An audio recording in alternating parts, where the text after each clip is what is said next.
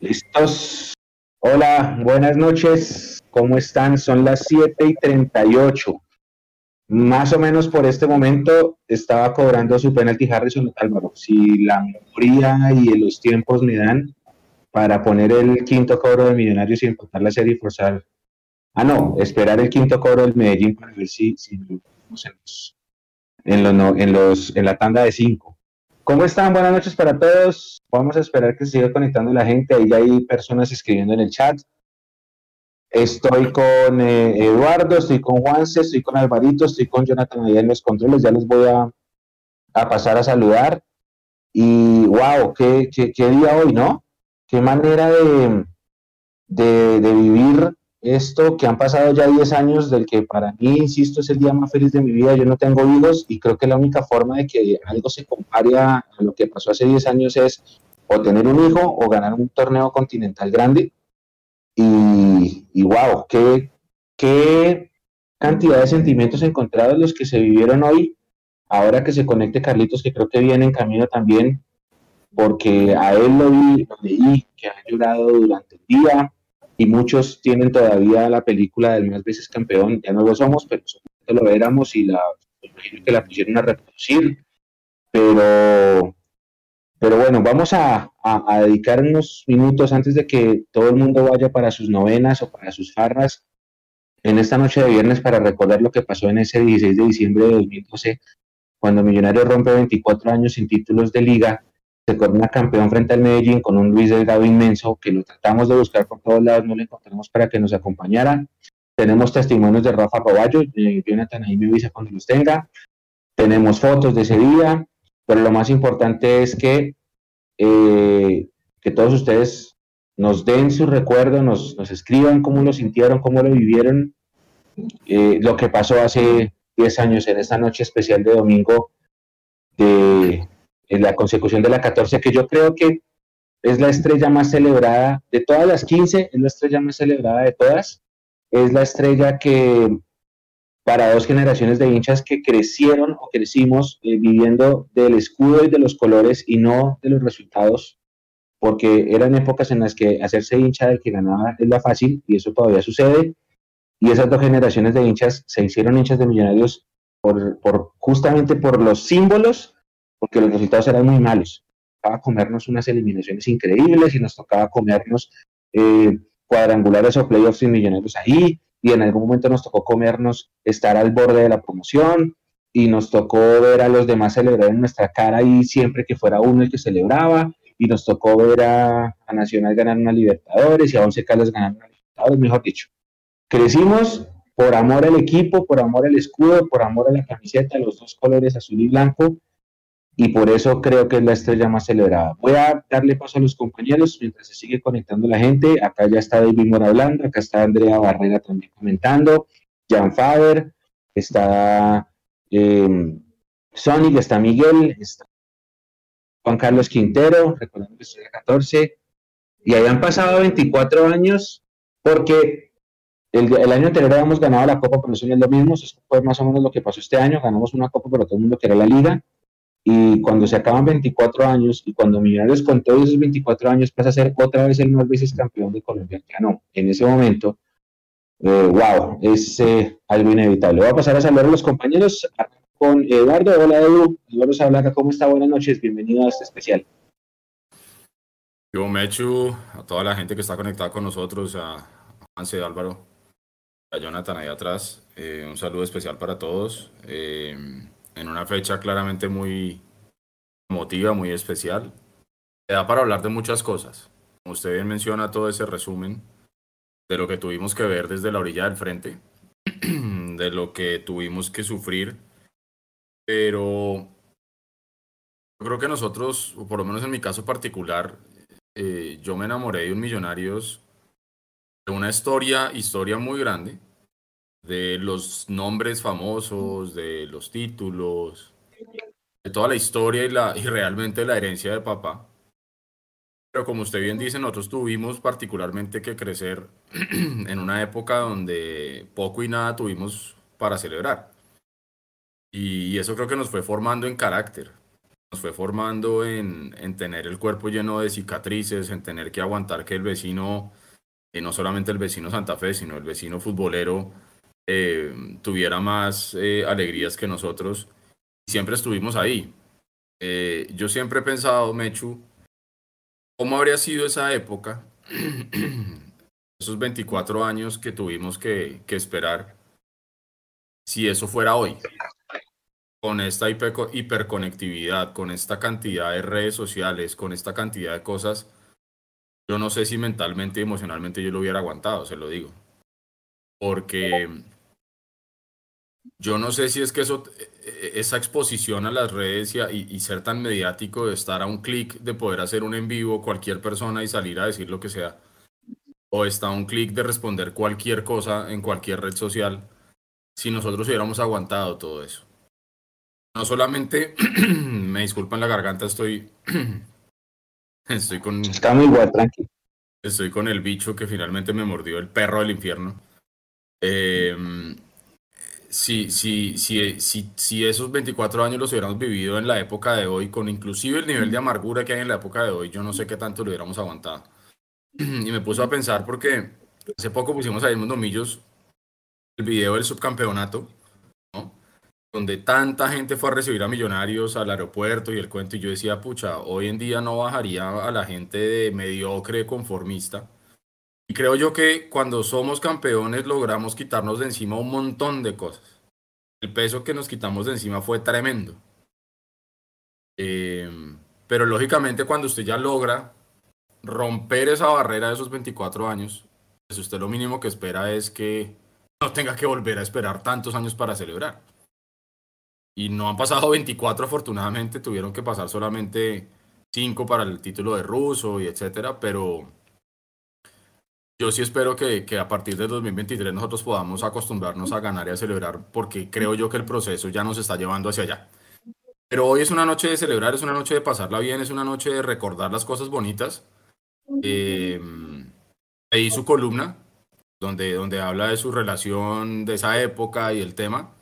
Eh, yo justo ese año también empecé mi relación con la que actualmente es mi esposa. Nosotros llevamos 10 años juntos. Y eh, llevábamos en esa época tal vez unos 8 meses saliendo. Ella todavía no entendía muy bien lo que eran millonarios. Nunca fue futbolera.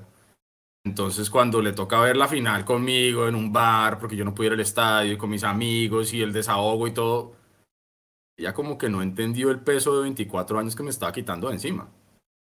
¿Entiendes? O sea, yo creo que hubo mucha gente que dijo como que, ah, sí, fueron campeones, qué bonito. Y yo no decía por dentro como que, no, usted no entiende. No encima. Decía, pero cálmese. Y todos mis amigos estábamos vueltos nada locos. Todo, y ella como que no entendía en dónde estaba metida ni, ni, entendió en qué se metió. Y bueno, creo que el, el, servicio al cliente que le he dado es bueno porque 10 años después todavía continúa conmigo. Entonces, pues bien.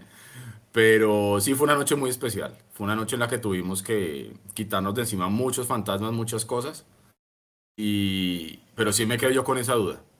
Donde, ¿qué pasaría si es hoy, con las condiciones de hoy, esos 24 años? Creo que estaríamos todos al borde de la locura y de...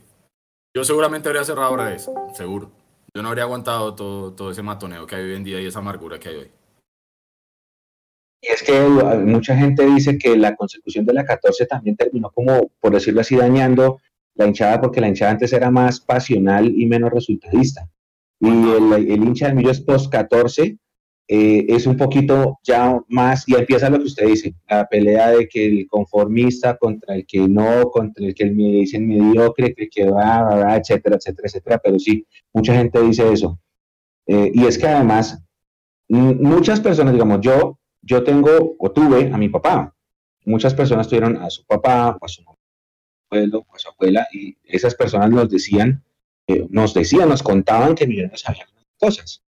Y uno tenía que irse a buscar el libro de historia. Yo por acá tengo uno acá abajo, a buscar el libro de historia de leer para darse cuenta que Millonarios se había ganado cosas antes. Pero es que a nosotros nos tocó vivir unas cosas macabras que, que por eso yo creo que se potenció. Por eso esas generaciones son las que, las que estuvieron en serio por, por más amor. Yo creo que fueron las que más amaron porque les tocó la época más complicada.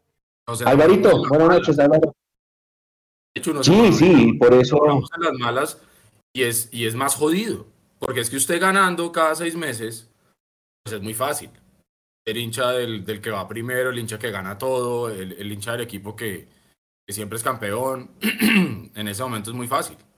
Y hablo por el hoy, digamos, por nuestra generación.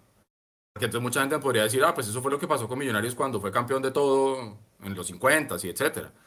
Eh, pero por el hoy, claro, es mucho más fácil eh, y más inmediatista ser hincha del que siempre gana todo. A nosotros que nos tuvimos que tragar el veneno y que tuvimos que enamorarnos de pequeñísimas cosas, de conformarnos con logros muy, muy pequeños, eso yo digo que al final terminó formándonos en el carácter.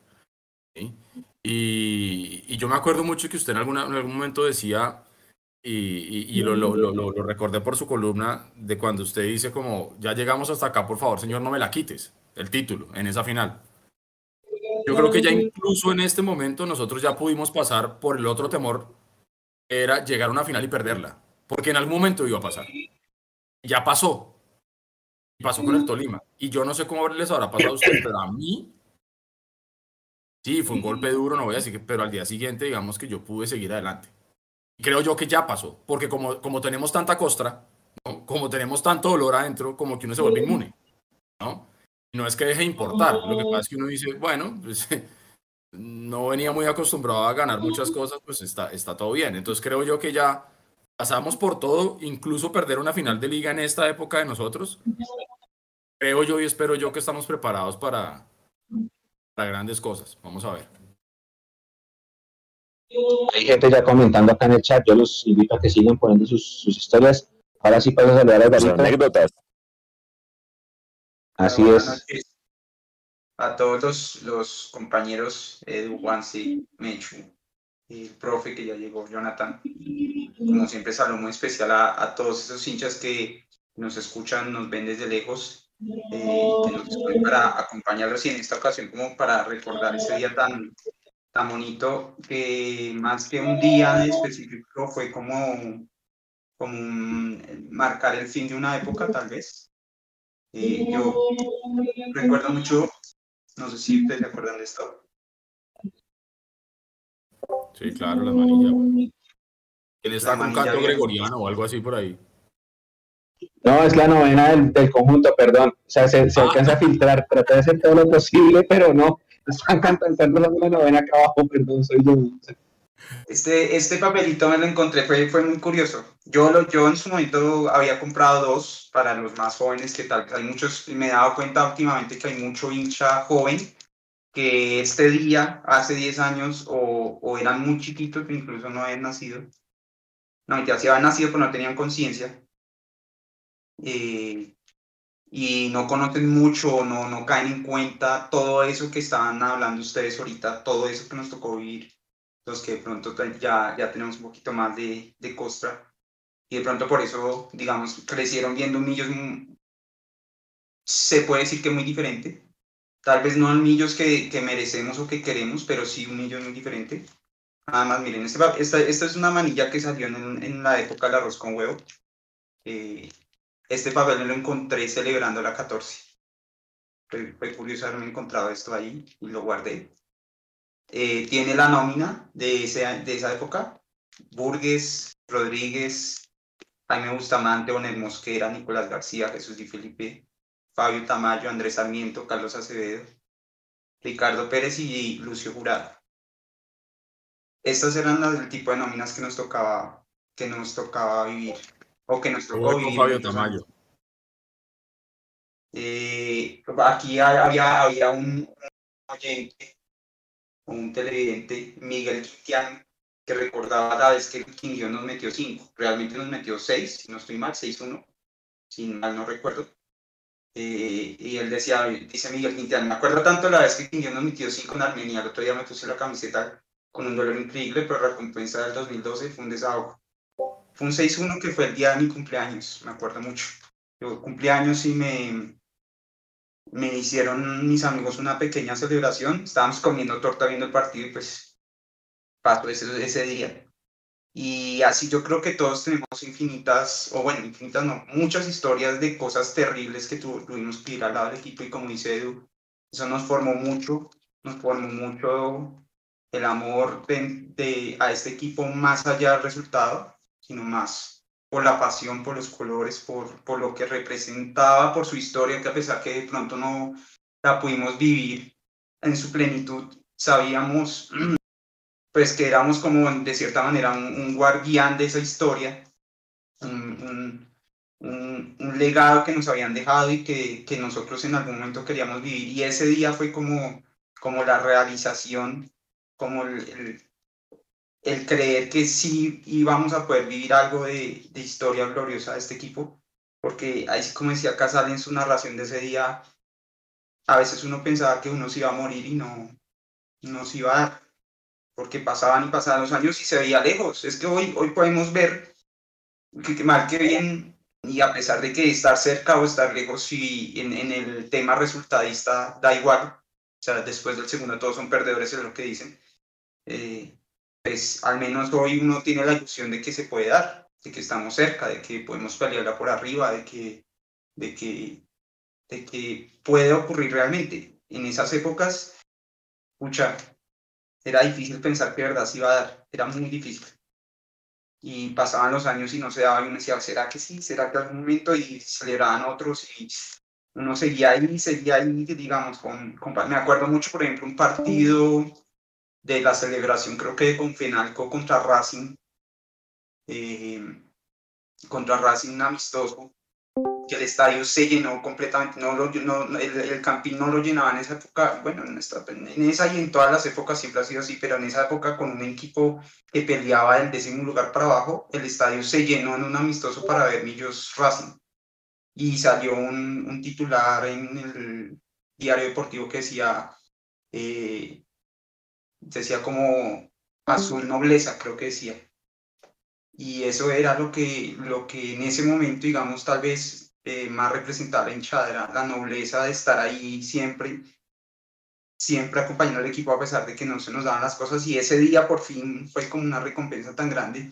Y yo lo hablaba, lo hablaba con, en el grupo, si eso yo decía, fue un título hermosísimo, yo creo que vivirlo fue una de las experiencias que tal vez los que lo pudimos vivir nos marcó para toda la vida, pero yo sinceramente le deseo que nadie, ningún hincha de Villos, ni, ni antiguo ni nuevo, tenga que vivir un título así.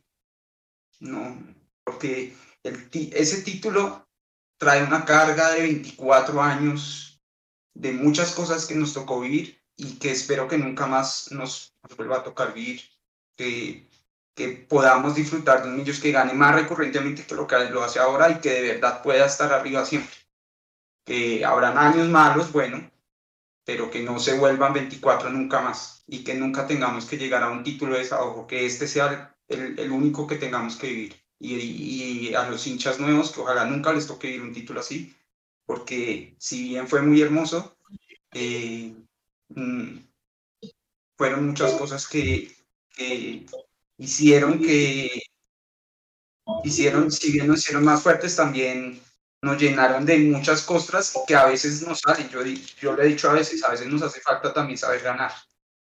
Y a veces también nos hace falta saber estar arriba.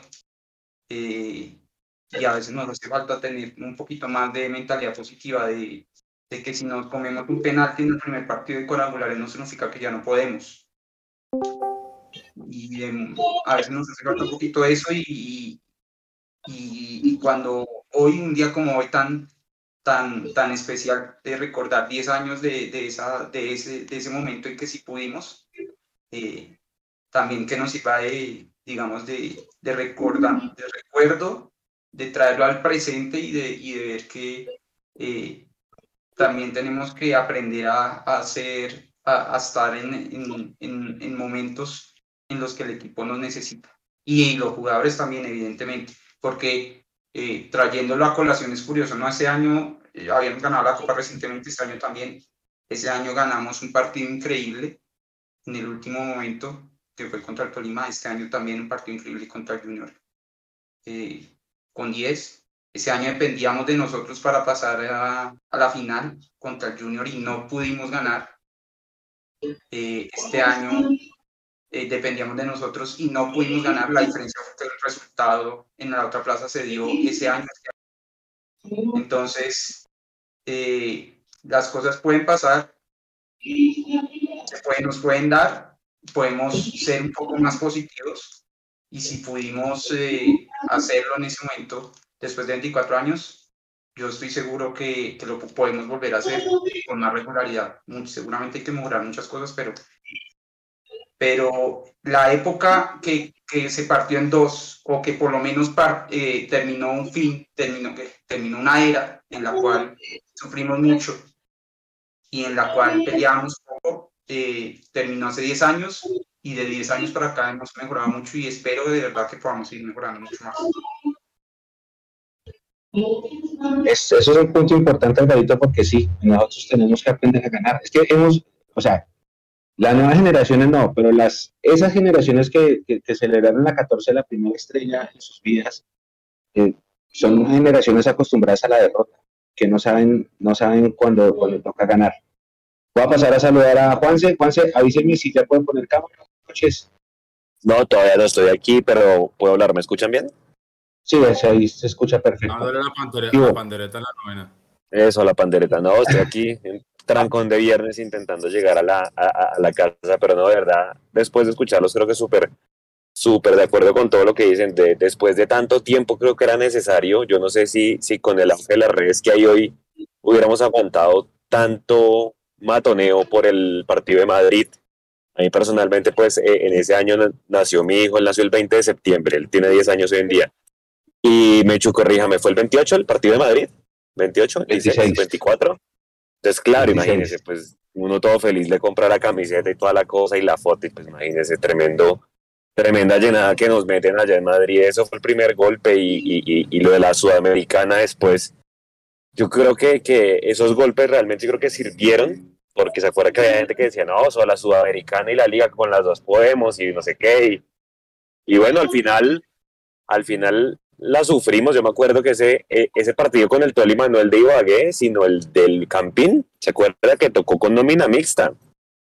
Que no jugó la titular porque estábamos, creo que estaba en, en, Argentina la titular jugando contra, contra Tigre, yo no me acuerdo. Y que nos pusieron miércoles y jueves. En esa época la Di Mayor no ayudaba. Recuerda que jugaba un día libre el otro día. Sí, la titular jugaba el otro día en Bogotá, que que nos eliminaron. Entonces, los partidos seguidos en Bogotá. En, en esa época, en esa claro, y bueno, y nos quedaban 45 minutos y todo el mundo decía, no, Millonarios ya definitivamente, porque se acuerda que ese es el partido en el que comienza la seguilla, porque fueron tres partidos seguidos que ganamos. El Tolima, después con Pasto acá y después con Tolima ya, para venir acá con Junior a hacer un punto y finalmente 11. Iniciando ese segundo tiempo, ese gol de media distancia de Tancredi, yo creo que nos devolvió la vida a muchos, porque yo me acuerdo que ese día Juve Prilla se jugó un partidazo y ahí fue donde todo el mundo lo conoció y bueno, pero muchas anécdotas, muchas anécdotas. Yo me acuerdo que el día de Madrid, no sé si ustedes se acuerdan los que eran abonados o los que no eran abonados, el de Madrid Millonarios jugó por liga, ¿se acuerda? Sí. Partido con el Partido Con el chico horrible que perdimos. Perdimos, creo Horrible. Sí, le tocó el Chusco Sierra dirigir, yo me acuerdo de ese partido. y pucha, yo, creo que con una rabia en la tribuna y encima sí. perdemos, hermano. No, sí. es que fue un día. Es que ese día, ese día el impacto del 8-0 le pegó a los suplentes y los suplentes salieron totalmente caídos esa noche. Era una vaina absurda. Sí.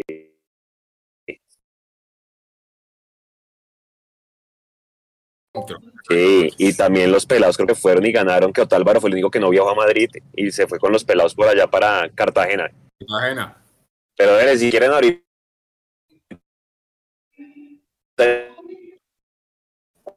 Dele, Mecho. Hágale, Juanse, avísenos cuando esté ya instalado, cuando supere el trancón, y mientras tanto, alguien que sí está en cámara va a pasar a saludar a Carlitos. El profe, hola Carlitos, buenas noches. Yo no sé qué mencionar de todo lo que ustedes han dicho. Buenas noches, es un día, yo creo que todos los 16, todos los, los 16 de diciembre, yo lo decía en mis redes sociales, yo me repito el documental de Más veces campeón, y lo puedo ver, lo he visto por lo menos unas siete, ocho veces, no recuerdo porque no, no he cumplido con, no he podido cumplir con todos los diseños, pero sí he tratado de cumplir con todos y además después me lo he repetido y no hay ocasión en la que no llore cuando vea el, último atajadón y creo que mm, la empresa que hace todo el documental escoge también la banda sonora muy bien porque se le impregna a uno toda esa emoción y, y, la, y, y se conjuga con las palabras de, de los jugadores diciendo por fin increíble, pero por fin las de Mayer Candelo, toda la emoción, toda la rabia con el penal atajado de, a, Omar Vázquez. Yo pensaba, por ejemplo, en lo que decían ustedes del tiempo, y es que justamente nosotros nacimos eh, viviendo del bullying. Nosotros, este es el, el periodo más, más grande que ha habido para que Millonarios sea campeón de una estrella a otra. Nunca se había demorado tanto y nosotros vivimos toda nuestra época de colegio siendo la burla, siendo el hazme reír, porque nunca podíamos ser campeones, eh, siempre estando cerca, pero cayéndonos por jerarquía, cayéndonos por una cosa, por otra, eh, y nosotros no sabíamos lo que era ser campeones, o sea, tanto que hasta un título oficial de Conmebol nos lo por debajearon como fue la Merconorte, y nosotros nos dejábamos mangodear y nos dejábamos, nos la dejamos montar, y nos dejábamos convencer que la Merconorte no era un título oficial, Em, y cuando llega, mí es muy importante, por eso es muy importante el título con Richard Páez, porque es que Richard Páez nos recuerda a todos, hombre, esto significa ser campeón, no es una estrella, pero esto es lo que significa ser campeón y la gente supo lo que era ver a Millonarios campeón, gente que ni por las curvas se le cruzaba, eh, era, era tan, tan, tan eh, de realismo mágico el, el, eh, las tres estrellas de Millonarios uno no veía por dónde Millonarios podía ser campeón y uno creía que, así como decía Alvarito, uno creía que nos iba a morir y Millonarios nunca iba a ser campeón, como que ningún equipo nos fuera a alcanzar en estrellas y uno decía, no, es que tenemos un colchón de tres estrellas y, y nunca nos van a alcanzar y nos vamos a conformar con eso de, ser los más veces campeón. Y eso era nuestra única defensa. En el colegio, en la universidad, nosotros solo nos defendíamos con que éramos el más veces campeón y ya. Em, y finalmente, bueno, hablando de los de esos partidos que ustedes mencionan, hay uno, digamos que para mí la decepción más cercana que yo sentí, a diferencia de ese 2012, fue 2003, en el partido contra el Cali. Y yo recuerdo que yo le decía en el estadio, yo estaba en Oriental y yo le decía a mi papá con total convicción, le decía, Millonarios quedó eliminado hoy. Y él decía, no, nos queda un partido del cuadrangular. Y yo, no, Millonarios se eliminó hoy en Bogotá perdiendo contra el Cali. Y así con esa misma convicción, fue la misma convicción de un partido muy importante para mí en lo personal, que de pronto mucha gente no lo tiene presente, y es el partido que Millonarios gana en Tunja con dos tiros libres, el de Tancredi y el de Lucho Mosquera, el de Leticiano, porque cuando Millonarios gana ese partido en Tunja, asegura el punto invisible. Y para mí era muy importante que Millonarios lo asegurara porque yo sabía que eso tenía, iba a ser ventaja. Y cuando Millonarios gana en Tunja, con esos dos tiros libres, yo me lleno, así como me tenía contra el Cali en 2013 dije Millonarios ya quedó eliminado, con ese, con ese partido en Tunja yo dije Millonarios va a ser campeón. Y si yo no me abono para los cuadrangulares, yo no era abonado, pero si yo no me abono para los cuadrangulares, yo me voy a quedar por fuera del estadio y yo no me voy a perder esa final. Y me acuerdo que me tocó pagar ciento, yo no recuerdo, no recuerdo cuál, cuál valor correspondía a qué, pero recuerdo que por uno pagué 128 mil pesos y por el otro pagué 140 mil pesos. Uno era el valor del cuadrangular y el otro era el valor de solo la boleta de la final. Una endeudada terrible, pero era esa convicción de que íbamos a ser campeones, que no importaba nada. Eh, el, partido maravilloso de Iturralde, que era suplente eterno, y, el, el partido en el Atanasio Girardot se juega un partido maravilloso, reemplazando a, eh, al expulsado. Y, y gracias a eso nos vamos con un 0-0, expulsan a Biafara, era uno de los, de los hombres más importantes en el Medellín también. Yo decía, no, esto, esto es nuestro. Eh, obviamente todo eso se derrumba, ¿no? Con, la angustia de la final, eh, cuando le anulan el, el, el, el, el, gol a Watson Rentería, cuando Mar Vázquez se come el penal y uno dice como, Dios mío, otra vez, no puede ser. Y entonces, pues también estoy con, con Edu y, y, leo las palabras del Mecho en la columna y, yo decía como, no, ya llegamos hasta acá, por favor, no más, ya, ya es justa, no, ya no más, ya de verdad, déjenos celebrar, ya sufrimos 24 años, ya es justo que lo veamos campeón por primera vez. Eh, y yo recuerdo, no sé, habrán pasado no sé, no sé cuánto tiempo pasó, 10 minutos tal vez, desde el, desde el gol de Lucho, yo sentado en, un, en, en, en una silla de Oriental llorando solo, y yo no, no las creía y no, no vi nada de esos 10 minutos, eh, no me abracé con nadie, yo estaba ahí solo. Creo que mi abrazo de, de, gol campeones fue con los de logística, así de desconectado estaba del mundo que yo decía como, esto uno lo vive solo. Los de logística estaban detrás mío en una de las entradas de Oriental, los de logística eran hinchas de millonarios y saltaron y gol, y, y yo, me, yo me abracé con ellos y ahí me senté en la silla a llorar. Son, tantos recuerdos y tanta gente seguramente está compartiendo un montón de recuerdos ahí en los comentarios. Eh, pero sí, muy especial el título contra Santa Fe y darles la vuelta en la cara, que lo estaremos recordando mañana, por supuesto, después de cinco años, pero la primera que uno ve es la que se le queda a uno en el corazón. Oiga, ¿y sabe qué? Oyendo, oyendo lo que dicen ustedes, no deja uno de pensar que nosotros eh, los pudimos ver campeones después de 24 años. Pero cuánta gente se quedó en el camino. Cuánta gente, sí. Tantos muchachos de las barras que acompañan al equipo a todas partes. Eh, tanta gente. Tanta gente que, que, que, se quedó en el camino y nunca, nunca pudieron de pronto ver eso. ¿no? Eh, porque uno dice ahora, sí, tal vez los recuerdos que uno tiene son más amargos que otra cosa, pero sin duda la 14, eh, por más que llegue la 16, la 17, la 18, la 50, eh, yo creo que por el contexto y por lo que se venía sufriendo, eh, fue demasiado especial. El ambiente que había en la ciudad ese día, eh, una locura, hermano, una locura, una locura. Eh, acuérdese que decretaron ley seca. Yo no era abonado tampoco en esa época y, yo no pude conseguir boleta. Eh, terminé reuniéndome con un grupo de amigos en un bar en, Cedritos y, y ley seca. Terminamos creo que tomando unas cervezas horribles ahora Malta, una cosa así terrible, pero lógicamente en la tienda del lado como buenos colombianos, pues ahí se logró conseguir cerveza y me acuerdo de cuando empieza la tanda de penales, yo me salgo de donde yo estaba y me meto a la tienda y le digo a la señora, véndeme una cerveza. Se valía dos mil pesos, le ofrecí cinco mil. No le puedo vender. Y yo, deme la cerveza. Y me dio la lata y me metí al baño de esa tienda y me bajé esa cerveza, pero como si fuera agua, maestro. Y salí y le dije, deme otra. Y así. Pero yo sí pienso en eso, en, en la gente que, que se quedó en el camino, la gente que no lo logró, la gente que no los pudo ver, la gente que de pronto viajó, muchas veces en bus, guerreando, la tal, con la ilusión y que se quedaron en el camino. Porque nosotros tuvimos la oportunidad de verlo. Y Dios permita que nos dé vida también para ver muchos títulos más. Pero, pero de pronto esa gente que no tuvo la oportunidad de verlo, hermano, complejo. Y, y ya que Carlitos mencionaba a la gente que, están, que, está, que está hablando, eh, yo creo que es importante darle también el espacio a ellos. Aquí estoy viendo Angélica CM, nos envía un super chat y nos dice, Recuerdo que vi los penales de rodillas. Gracias a Dios todo terminó con un salto de alegría y emoción. Un saludo grande para Angélica. Eh, por aquí Luis Fernando, que también está muy activo, Luis Fernando Romero dice, hablando de las manillas que estaba mostrando Álvaro, él recordando que, que las compraba por Servientrega en Villaluz y que caminaba todo el barrio para llegar hasta Villaluz al Servientrega para poderlos comprar. David Mora habla de la época del arroz con huevo.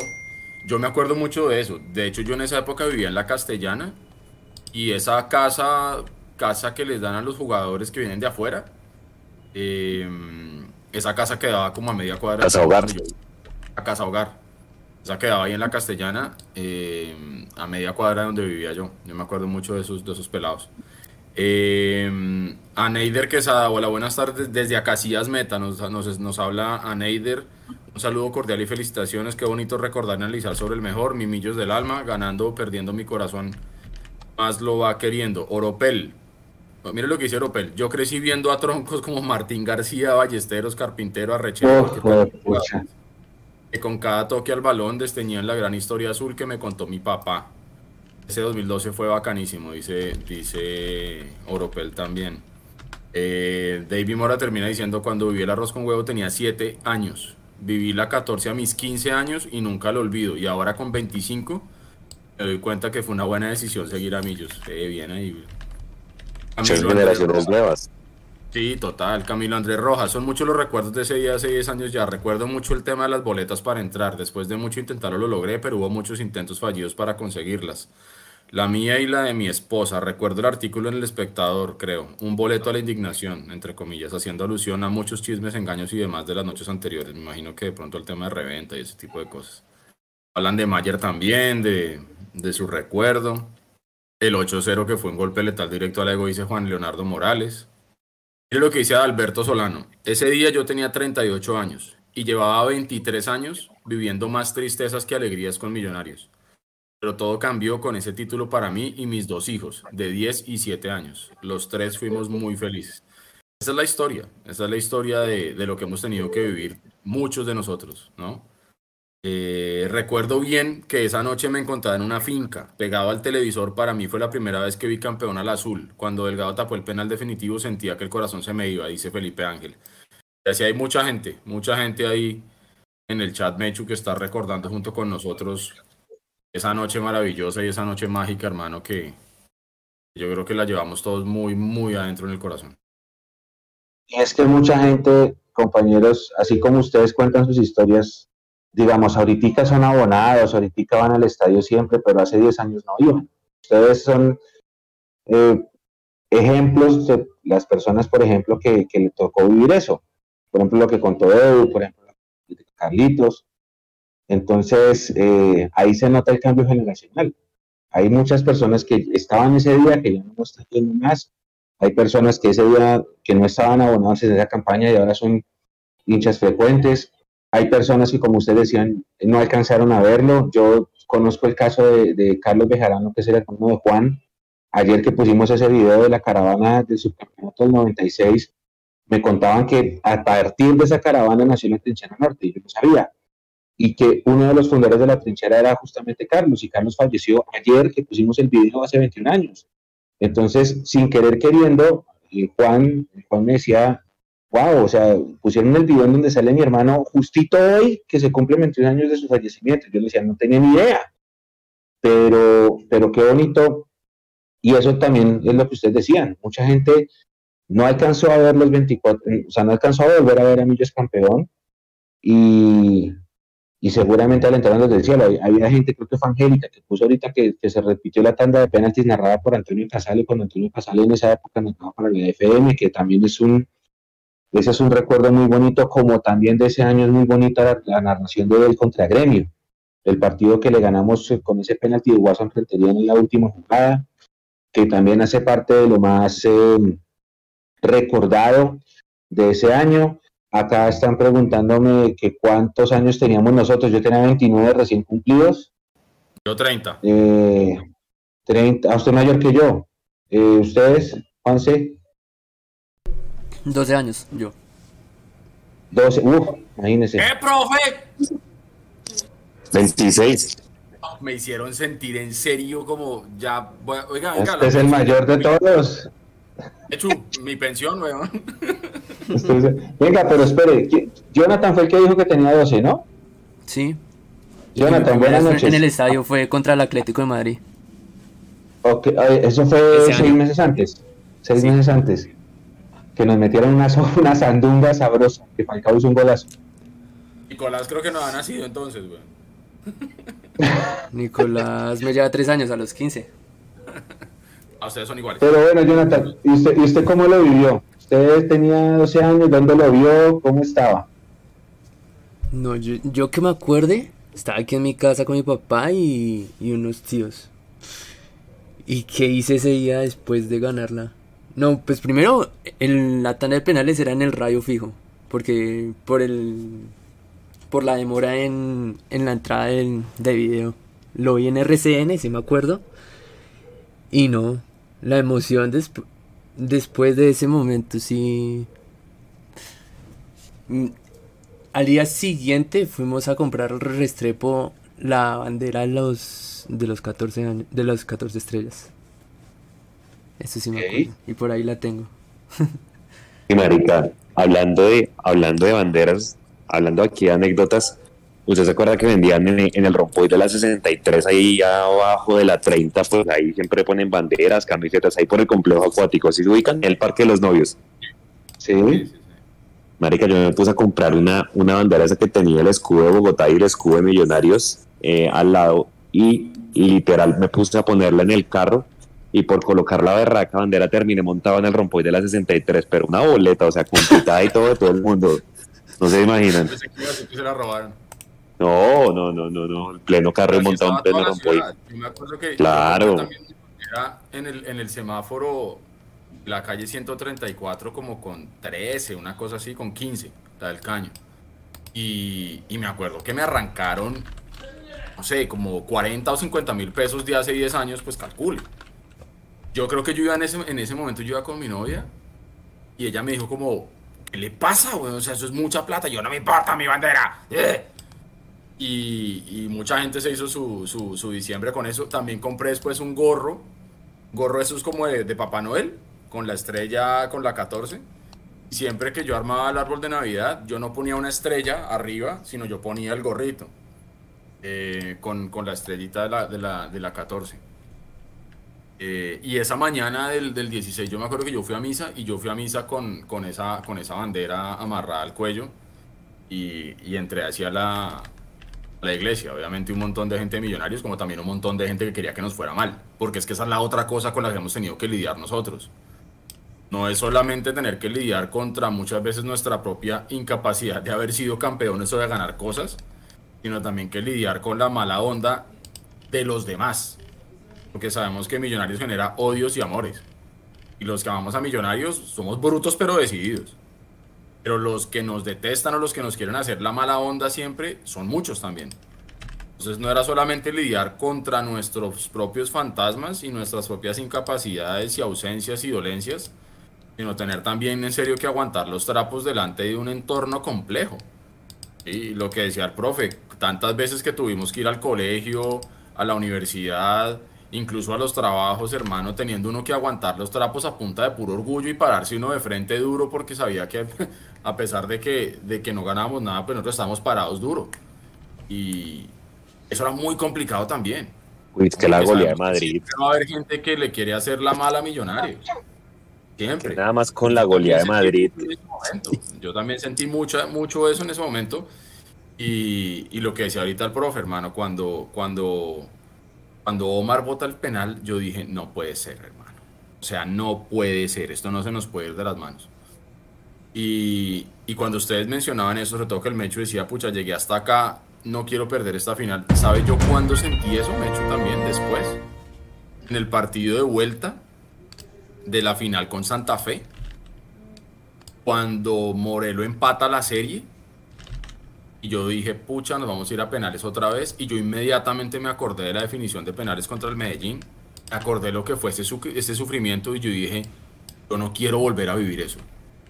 Inconscientemente quiere. esos miedos me empezaron a decir, si vamos a perder esta final, la perdamos en los 90. Yo no quiero ir a penales. O sea, yo le tenía un miedo tremendo a esa vaina. Bueno, ya después viene Henry y, y arregla el caminado. Pero, pero siempre han estado como esos temores, ¿no? Precisamente como no estamos acostumbrados a ganar tanto, estamos más acostumbrados a tener que ver el lado oscuro de la luna, digámoslo así. Y, Correcto. Y, y yo sí espero que estas generaciones que se están, las que vienen detrás de nosotros, eh, las que se crearon también a punta de puro aguante, pero ya tuvieron la oportunidad de ver a Millonarios campeón en el 2011, eh, después en el 12, en el 17, eh, ahora con la Copa. Eh, y acuérdese que antes nos tocaba celebrar cosas por las que incluso nos hacen el matoneo. Acuérdese la famosa Copa Cafam. Que ganamos esa Copa Cafam amistosa y aún hoy nos la tiran en cara de que lo celebramos como si hubiera sido el Mundial de Clubes. Recuerda que es que hasta ese tipo de cosas, hermano. Ah, es que, me acuerdo que- Les va a contar incidencia. Ni siquiera una final, o sea, hasta hace 20, hasta, hasta hace, hoy hace 10 años no habíamos jugado ni siquiera una final de, de liga, o sea, sé que en, en los 90 se definía más por cuadrangulares, no, no había una final, pero cuando se definió por finales no habíamos jugado ni una sola, o sea, nunca habíamos estado tan cerca, bueno, en el 96 y en el, No, sí, en el 94, 96. Sí. eh, y, y, ya, de, de, digamos, había una generación que yo, por ejemplo, en el 96 estaba muy, muy chico, tenía 8 años, que no me acuerdo, había toda una generación que para, no, para, nunca habíamos estado tan cerca de ganar, nunca.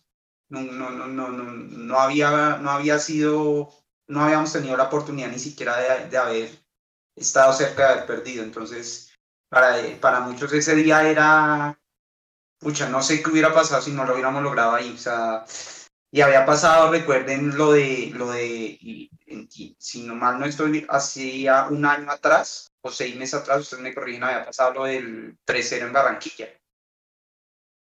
Un año atrás. Un año, atrás. Sí, sí, sí. Pero es que, pero es que ese, ese se disfrazó por la, por la copa, ¿no? Sí, pero a mí me dolió muchísimo. claro, claro, claro, claro. Cuando, cuando, cuando fue ese partido, partido de vuelta, eh, yo había tenido un inconveniente el fin de semana y, y estaba herido de, de, de acá, de un, de un, dedo. Entonces toda mi familia me decía, tiene que ir al médico. Y yo, ¿qué? Yo no voy a ir al médico, no sé quién. Entonces me fui a urgencias de la Reina Sofía. Y eso me tuvo, como claro, como no era una urgencia vital, tuvieron ahí, hermano, como dos horas y ese día era el partido de vuelta. Y dije, me importa un carajo. Yo me devolví a mi casa y yo vi el, partido de vuelta pues con el dolor del dedo, luego con el dolor del alma de lo que pasó. Después voy a la clínica del bosque y me dicen, usted está fracturado. yo vi ese partido fracturado. Me terminaron después poniendo un yeso y duré como, no sé, un mes y medio con un yeso ahí. Me dijeron, ¿usted por qué no vino antes? ¡Ah! Yo no, si esto me acabó de pasar. Yo preferirme a ver el partido que, que quedarme en urgencias esperando que me atendieran, hermano. Así es de bruto uno, hermano. Así, a mí en ese partido me pasó lo que, lo que comentaba Edu con, con la esposa, con, con mi novia también me, me, pasó en ese partido. Como que ella no, no entendía muy bien todavía de qué iba la cosa. Y cuando me acabó que se nos va eso, pues fue durísimo porque pues era, era pensar, nunca se nos va a dar, nunca. O sea, ¿cómo es posible que se nos vaya después de un 3-0? Ni siquiera para jugar una final. Y pues fue mal, mal yo y ella como que no entiende, pero bueno, pero pues el otro año vuelven a jugar, es, es fútbol. Para sí, ellos es fácil. Fútbol, pero... sí, sí, sí. Y, y, bueno, ya, ya probó un poquito de lo que le esperaba estos 11 años, parece que, que no estuvo tan mal, que todavía estamos. Oiga. No, había, había, les voy a contar, les voy a contar. Ah, sí, sí, sí, perdón, perdón. Primero, like. Cristian Morales acá dice, yo tenía 29 años y lloré como un bebé junto a mi padre, mis hermanos, un parcero y su padre. Nos fundimos en un abrazo eterno. Saludos, cracks. Gracias, Cristian, por el super chat, por colaborarnos. Eh, cada, lo que les decimos siempre, cada cosa que ustedes nos apoyan es para que nosotros podamos seguir creciendo y ahora más pensando en los proyectos que vienen para 2023, que no son pocos. Y no, les iba a contar algo, esa Copa Cafam. En esa época que fue 2009, ¿no? La Copa Cafam fue 2009. 2009. En esa época, en esa época yo escribía para otro medio. Yo, yo escribía para otro medio y entonces cuando se cuando cuando Millonarios gana la Copa Cafam, pues yo puse un artículo como de, de Millonarios ganó la Copa Cafam, sí, normal, pero era muy muy muy de pretemporada, sí, lo mismo que si hubiéramos ganado la Florida Cup no vamos a sacar un carro de bomberos, sí, era era un artículo muy una noticia y alguien me increpó, alguien, eh, no sé si esa persona siga en México, y hace rato no sé esa persona, y esa persona me increpó y me dijo, a mí me parece el colmo, Mechu, que usted, que es el que escribe en esa página web, no haya puesto algo especial por la consecución de la Copa Cafam. Yo lo miré y le dije, ¿qué qué? Hermano, es, esto es millonarios. O sea, ¿qué quieren? Vamos a hacer un especial de galería de fotos especiales de la consecución de la Copa Cafam. Y eso pasó. Entonces mucha gente, no fue solo Carmelo Valencia, mucha gente sí quería que la Copa Cafam se celebrara, pues es que justamente por la ausencia de títulos tan tremenda que había en esa época, y bueno, de pronto todavía hay, este año eh, también la, la, consecución de la Copa lo disfraza un poquito. Les iba a preguntar dos cosas. Ese, yo me acuerdo que ese día había eh, la alcaldía había dispuesto el, Simón Bolívar y el equipo, después de la celebración del título, llegó hasta Simón Bolívar para celebrar, que también pasó con la 15. Eh, yo recuerdo, sé de muchos amigos que se fueron para la 93.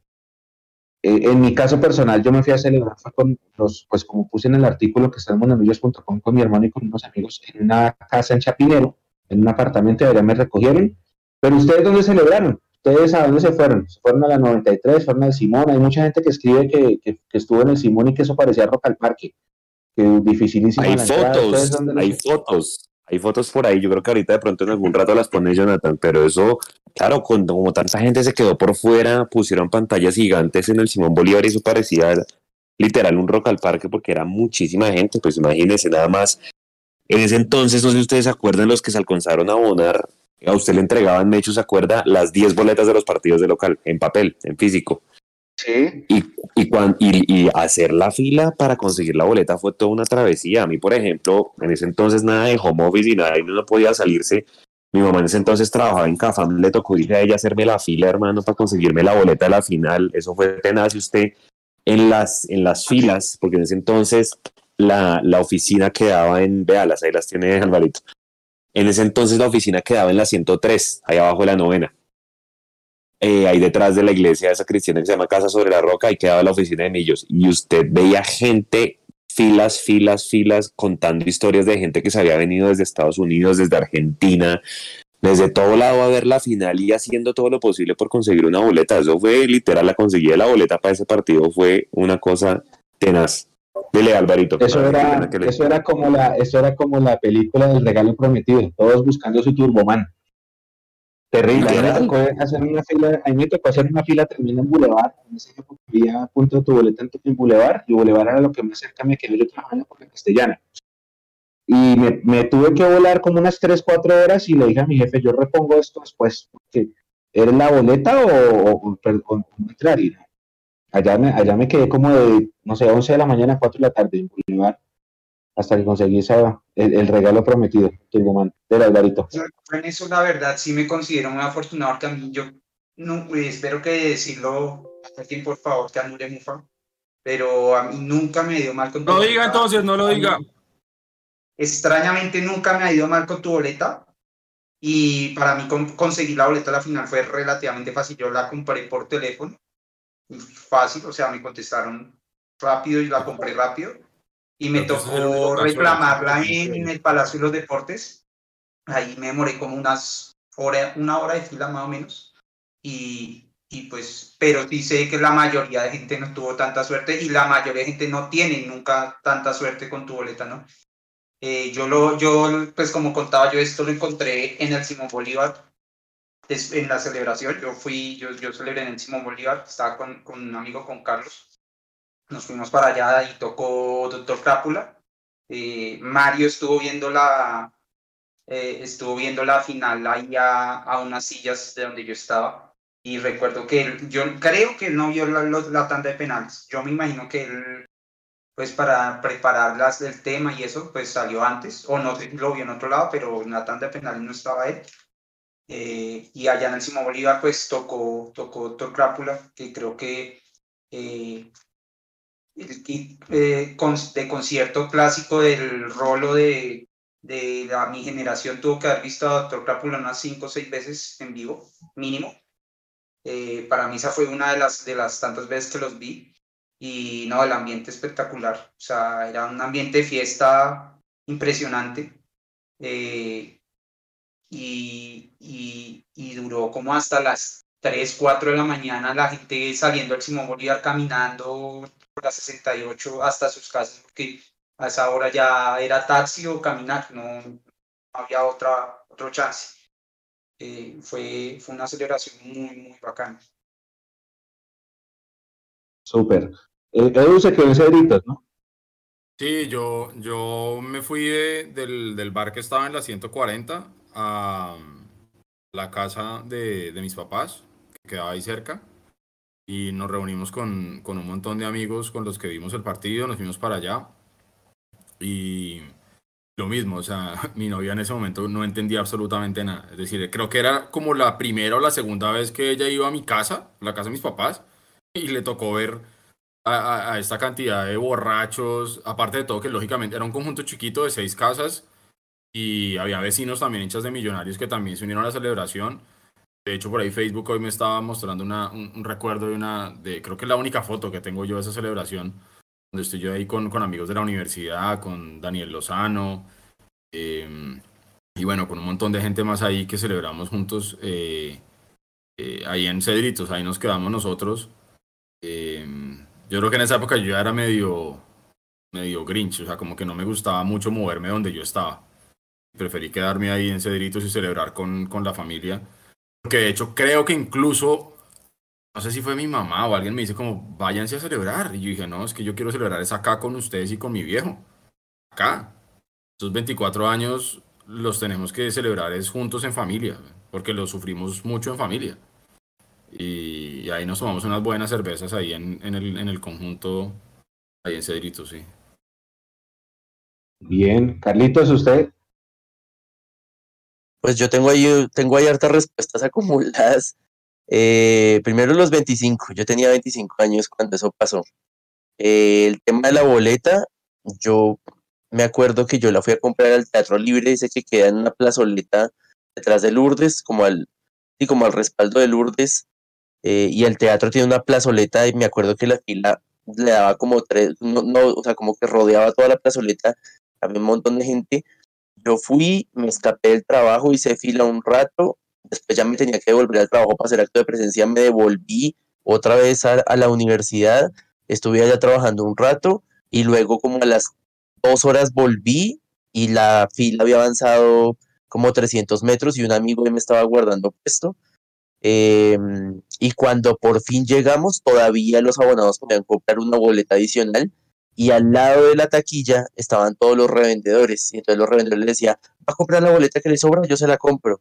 Y ya, y, y, y uno ya los, ya los reconocía y toda la gente ya les tenía fastidio por las cuatro o cinco horas que llevaban haciendo fila y esta gente también tratando de hacer su agosto.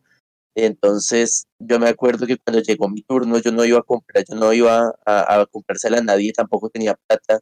Y, y entonces me preguntó eh, la revendedora que si yo iba a comprar la otra. Y yo le dije, no, no voy a comprar la otra y no se la voy a dar a usted tampoco. Y toda la gente, bravo, no sé qué. Y después llegó el hijo de, las, de la revendedora y se armó un pleito, ni el hijo de madre y todo el mundo a cascarles diciéndoles que ellos siempre se aprovechaban del Inter, que ellos no entendían de esto. Y eso se armó una pelea terrible ahí con los revendedores ahí, allá en el teatro.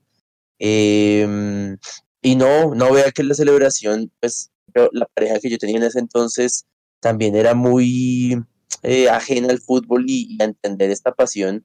Y yo vivía ya el partido pues solo, yo salí a Oriental, saludé a un par de gente, a, a, un par de personas, me tomé por ahí como una o dos cervezas ahí en, en Oriental, pero ya fuera del estadio.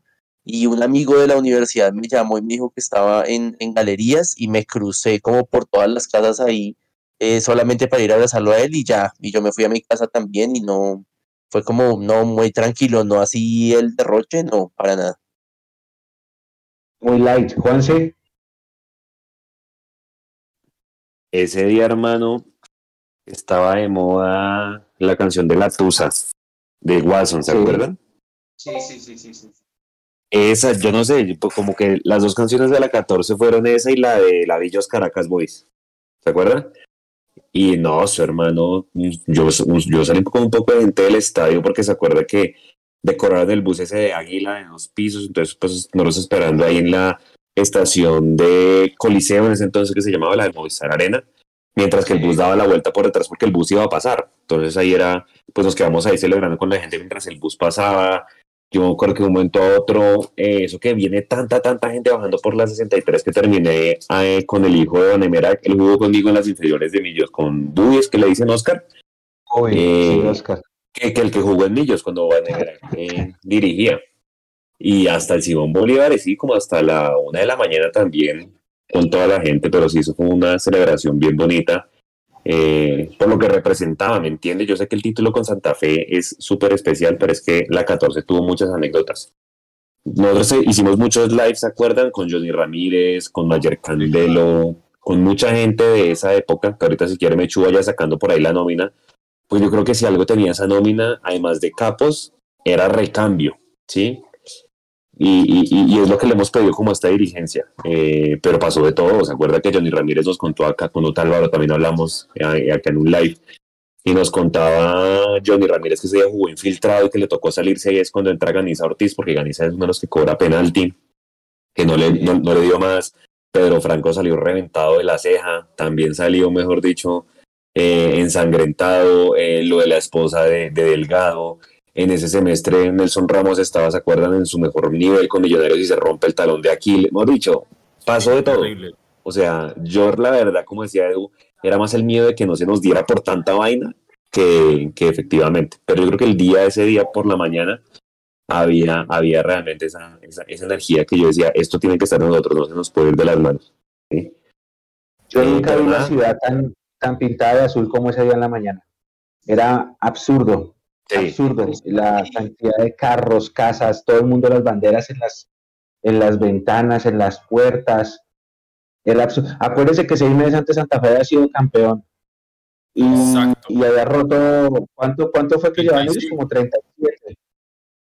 Y, y cuando Santa Fe quedó campeón en julio, yo decía, no, bueno, es que está Santa Fe, está Santa Fe.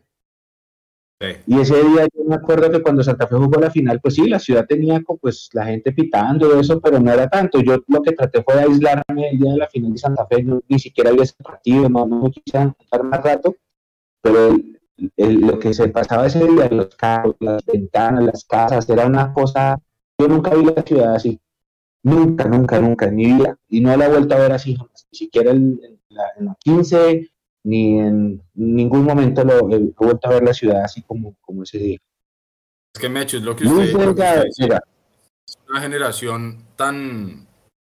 Son 10 años y, y la diferencia de esa época a lo que soy eh, ha cambiado demasiado el mundo, ha cambiado demasiado la interacción entre la gente, ha cambiado mucho la misma historia. Es que el peso histórico que teníamos en ese momento, eh, que los mismos jugadores lo saben, porque es que en la película de la 14, eh, la que sagradamente se ve el profe, eh, yo me acuerdo que yo el día que salió esa vaina me fui corriendo al éxito de la 134.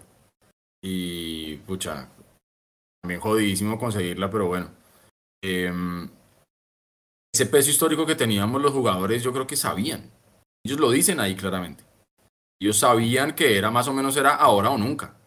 Es por eso lo que cuenta Juanse, lo de Johnny Ramírez, lo de Pedro Franco, eh, el momento jodidísimo que tenía que, que tuvo que atravesar eh, nuestro Lucho Delgado. Eh, no crea también el, el- el veneno que tuvo que tragar en silencio Hernán Torres, porque, porque es que lo que pasó en Madrid lo puso a él, digamos que en el, en el foco de, de- de todas las cámaras y de todos los, los- los dardos. ¿no? Y lo que decíamos ahora, venir a tener que jugar por liga ese mismo día con Chico y perder. Es decir, como que era un cóctel que se estaba armando, que, que, uno podía prepararse para cualquier desenlace. Y los dioses del fútbol nos tenían preparado algo muy especial para nosotros. Y se terminó dando. Yo también por eso quiero pensar que todo este proceso que estamos viviendo eh, de hace tres años hacia acá con, con Gamero y con esto, eh, también va a llegar su recompensa. Y yo quisiera pensar que no va a ser una recompensa eh, solitaria, digámoslo así. Que vamos a poder celebrar, ojalá uno tras otro, porque las cosas se están haciendo bien. Yo digo, desde el punto de vista deportivo, se ha hecho lo mejor que se ha podido. Eh, yo creo que este semestre termina siendo campeón un, un equipo que por ahí no estaba en las cuentas de nadie, pero siempre lo dijimos acá que había que tener cuidado con un equipo como el Pereira y termina siendo campeón, porque nosotros no fuimos capaces de hacer lo que teníamos que hacer, como decía Álvaro al principio del programa. Éramos nosotros los que teníamos que haberle ganado a Santa Fe y ya está. Eh, pero yo sí quiero pensar que este proceso va a terminar dando frutos. Eh, y yo también creo, hermano, y de pronto saliéndome un poquito del tema, cuando uno, cuando un pueblo se une en lo positivo, empieza a traer las cosas, eh, terminan pasando las cosas bonitas. La famosa ley de la atracción. Creo yo que en ese momento de la 14 estábamos todos tan en comunión, estábamos todos tan convencidos de que no se nos iba a escapar, que terminó existiendo esa, esa, esa armonía entre hinchada, jugadores, cuerpo técnico, directivas, y se terminó dando. Mire lo que está pasando ahorita con la selección argentina. O sea, hay que ver qué pasa el domingo. El domingo puede pasar cualquier cosa. Pero si ellos terminan siendo campeones del mundo, y usted mira hacia atrás todo lo que ellos, todo ese discurso que ellos empezaron a construir desde las diferentes marcas de cervezas en Argentina, con las coincidencias, con todo, ellos han venido construyendo un discurso de ley de atracción. Por ahí se les termina dando. Y sería una historia maravillosamente contada. Creo yo que a nosotros nos pasó eso en la 14. Fuimos juntando nuestros propios pedacitos de corazones rotos durante tantos 24, 24 años. Fuimos juntando esos pedacitos de corazones rotos en un gran corazón azul que nunca terminó de latir. Latió más fuerte esa noche que nunca y fuimos campeones después de 24 años y eso nadie nos lo va a quitar. Yo creo que nosotros en este momento, si nuevamente logramos esa comunión, estamos también para empezar a lograr grandes cosas. Y creo yo que esa copa que gana Gamero, eh, que claramente no es lo que todos quisiéramos, pero es que si a mí me dicen, ¿usted qué prefiere? ¿Ganar una Copa Colombia o no ganar nada? Yo creo que nadie va a decir ganar nada. Es un título oficial y punto, y ya. Y es la cuota inicial, como fue en su momento la cuota inicial la de Richard Páez. Así es como yo lo quiero ver. Esa final, esa final, profe Alvarito, entonces ustedes se acuerdan, yo cuando estaba en el estadio en ese 0-0 con Junior pariendo, ¿se acuerdan? Que Román Torres estrelló una pelota en el horizontal, todos con el audífono por allá, porque creo que Iron del Valle, jugaba, del Valle jugaba en el pasto. Se comió. No, él no se hizo gol, pero creo que se comió un gol hecho allá contra el sí, él, hizo el gol del pasto ese día. Él, hizo el gol del pasto ese día contra el Tolima. Exacto. Exacto. Entonces, pues imagínense, no, eh, en el Tolima jugaba Henry Rojas, ahorita yo me puse a ver las, las formaciones, el riflecito Andrade, no, o sea, una locura. Cuando estaba yo, cuando yo estaba, porque en ese entonces todavía había radio, Edu, usted y yo que somos amigos del radio, eh, esa final, esa final iba a ser con Nacional. Eh, acuérdense que el otro cuadrangular se terminó definiendo también por un gol al último minuto y finalmente pasa el Medellín. Pero eh, faltando dos minutos, esa final era con Nacional, yo me acuerdo tanto, porque yo alcancé a casi que a cotizar tiquetes porque dije miércoles nos vamos para Medellín a jugar con Nacional y ese partido también toca no perdérselo. Creo que el Medellín, yo no sé, creo que hace un gol al último minuto en el cuadrangular y literal baja el bus a Nacional también de un momento a otro. Sí, hace un gol, hace un gol en Medellín contra Águilas en la última. Y Nacional estaba jugando contra Águilas. Exacto. Sí, señor, me acuerdo. y esa era otra que la gente decía, porque la gente decía, en esa, acuérdense que en esa época Nacional nos ganaba todas las series, nos ganó la del 89, nos ganó la del 95, nos ganó la del 98, nos ganó la del 2000. Entonces todo el mundo empezaba, no, contra Nacional. Es que nos han ganado un montón de series ida y vuelta. Entonces, como que eso también lo que decía Edu, eso también terminó siendo una señal. O sea, todo, todo, todo lo que pasaba eh, terminaba siendo una señal, y, es cierto, la ley de la atracción es cierto. Y lo que ha hecho Argentina, yo no sé qué va a pasar, pero lo que ha hecho Argentina, sí, ellos, ellos tienen una, una especie de aura, una especie de vibra alrededor de esa selección que, que parece indestructible, hay que esperar, porque Francia tiene más equipo, pero, pero, es esa, como el aura, la vibra que, que rodea la selección, que era la misma que, que rodeó a Millonarios, sobre todo después de, de ese 3-0 que ustedes decían hace un rato, porque Millo se había perdido los dos primeros partidos del cuadrangular. Entonces estaba como tambaleando y como que se caía la cosa. Eh, y esa aura que rodeó al equipo, eh, con todo y la eliminación en la mitad contra Tigres, y por lo que yo esa noche lloré, un, no sé, mares de lágrimas, porque yo pensé que íbamos por las dos, pero bueno, todo pasa por algo. Todo pasa por algo. Eh, oiga, acá, del señor, señor, señor. Gol de Álvaro, yo creo que, o sea, de los más recordados, yo creo que con el de, con el de Henry Rojas. No sé si ustedes dónde lo estaban, dónde lo, dónde lo gritaron, dónde lo celebraron. El de, uy, yo estaba en mi, en mi apartamento, en un aparta estudio muy, muy pequeñito que nos juntamos varios amigos. Em, es inevitable para mí pensar, pensar en, en un gran amigo con el que esas cosas de la vida ya nos dejamos de hablar, pero éramos amigos de infancia, adolescencia, todo el tiempo, todo el tiempo, todo el tema y, y eh, con él celebré la Copa del 2011 y con él estábamos esa noche con otro grupo de amigos en el, en el apartamento y me acuerdo que entra el gol de Otálvaro y nos fundimos en un abrazo hermano tremendo. Con él, digamos que fuimos siempre al estadio y cuando, cuando fuimos a Norte siempre estábamos ahí. Entonces, eh, Sí, son recuerdos muy bonitos, hermano. Y es lo que yo les digo, hay, hay, gente que llega a la vida de uno, está un rato que uno a veces piensa que es para toda la vida, pero no, eso me pasó con este gran amigo. Yo lo recuerdo pues con, con muchísimo afecto, pero pues bueno, la vida nos separó y ya está. Pero yo estaba con ese grupo de amigos y con él particularmente. Eh, creo yo incluso que yo, yo, yo, ese gol contra, contra, el, contra el Tolima de Otálvaro, hermano, creo que es el gol que yo más he gritado a Millonarios. En todo. Si usted me pone a, a escoger, yo me atrevo a decir que de pronto es el gol que yo más he gritado a Millonarios. Puede ser. Puede ser. Yo estaba detrás del arco y en el, en el video se alcanza a ver que saltamos. Estaba, yo estaba con Rafa Puentes, con Juan Pablo Camelo y con alguien más. Eh, ah, pues estaba con, con quien fue mi, mi, novia. Después de eso, ella estaba conmigo detrás del arco. Y, y, en el video se ve que todos empezamos a saltar. Y hay algo que no sale, en el video no sale, pero pues que sí pasó, y es que el arquero del Tolima, que era Anthony Silva, empieza a putearnos a nosotros cuatro porque está ahí saltando y celebrando el gol. Y el hombre nos empieza a putear, a putear, y nos empezamos a ir, los hinchas del Tolima nos empiezan a tirar cosas, nos, nos habían puteado, a mí me habían puteado todo el segundo tiempo, y, pero fue muy bonito. Después de eso llegamos a la parte norte del estadio donde estaba la tribuna de visitante y empezamos a animar a toda la gente que estaba, ese pedazo estaba llenísimo y después una celebración ahí con el plantel adentro del camino muy chévere, chévere.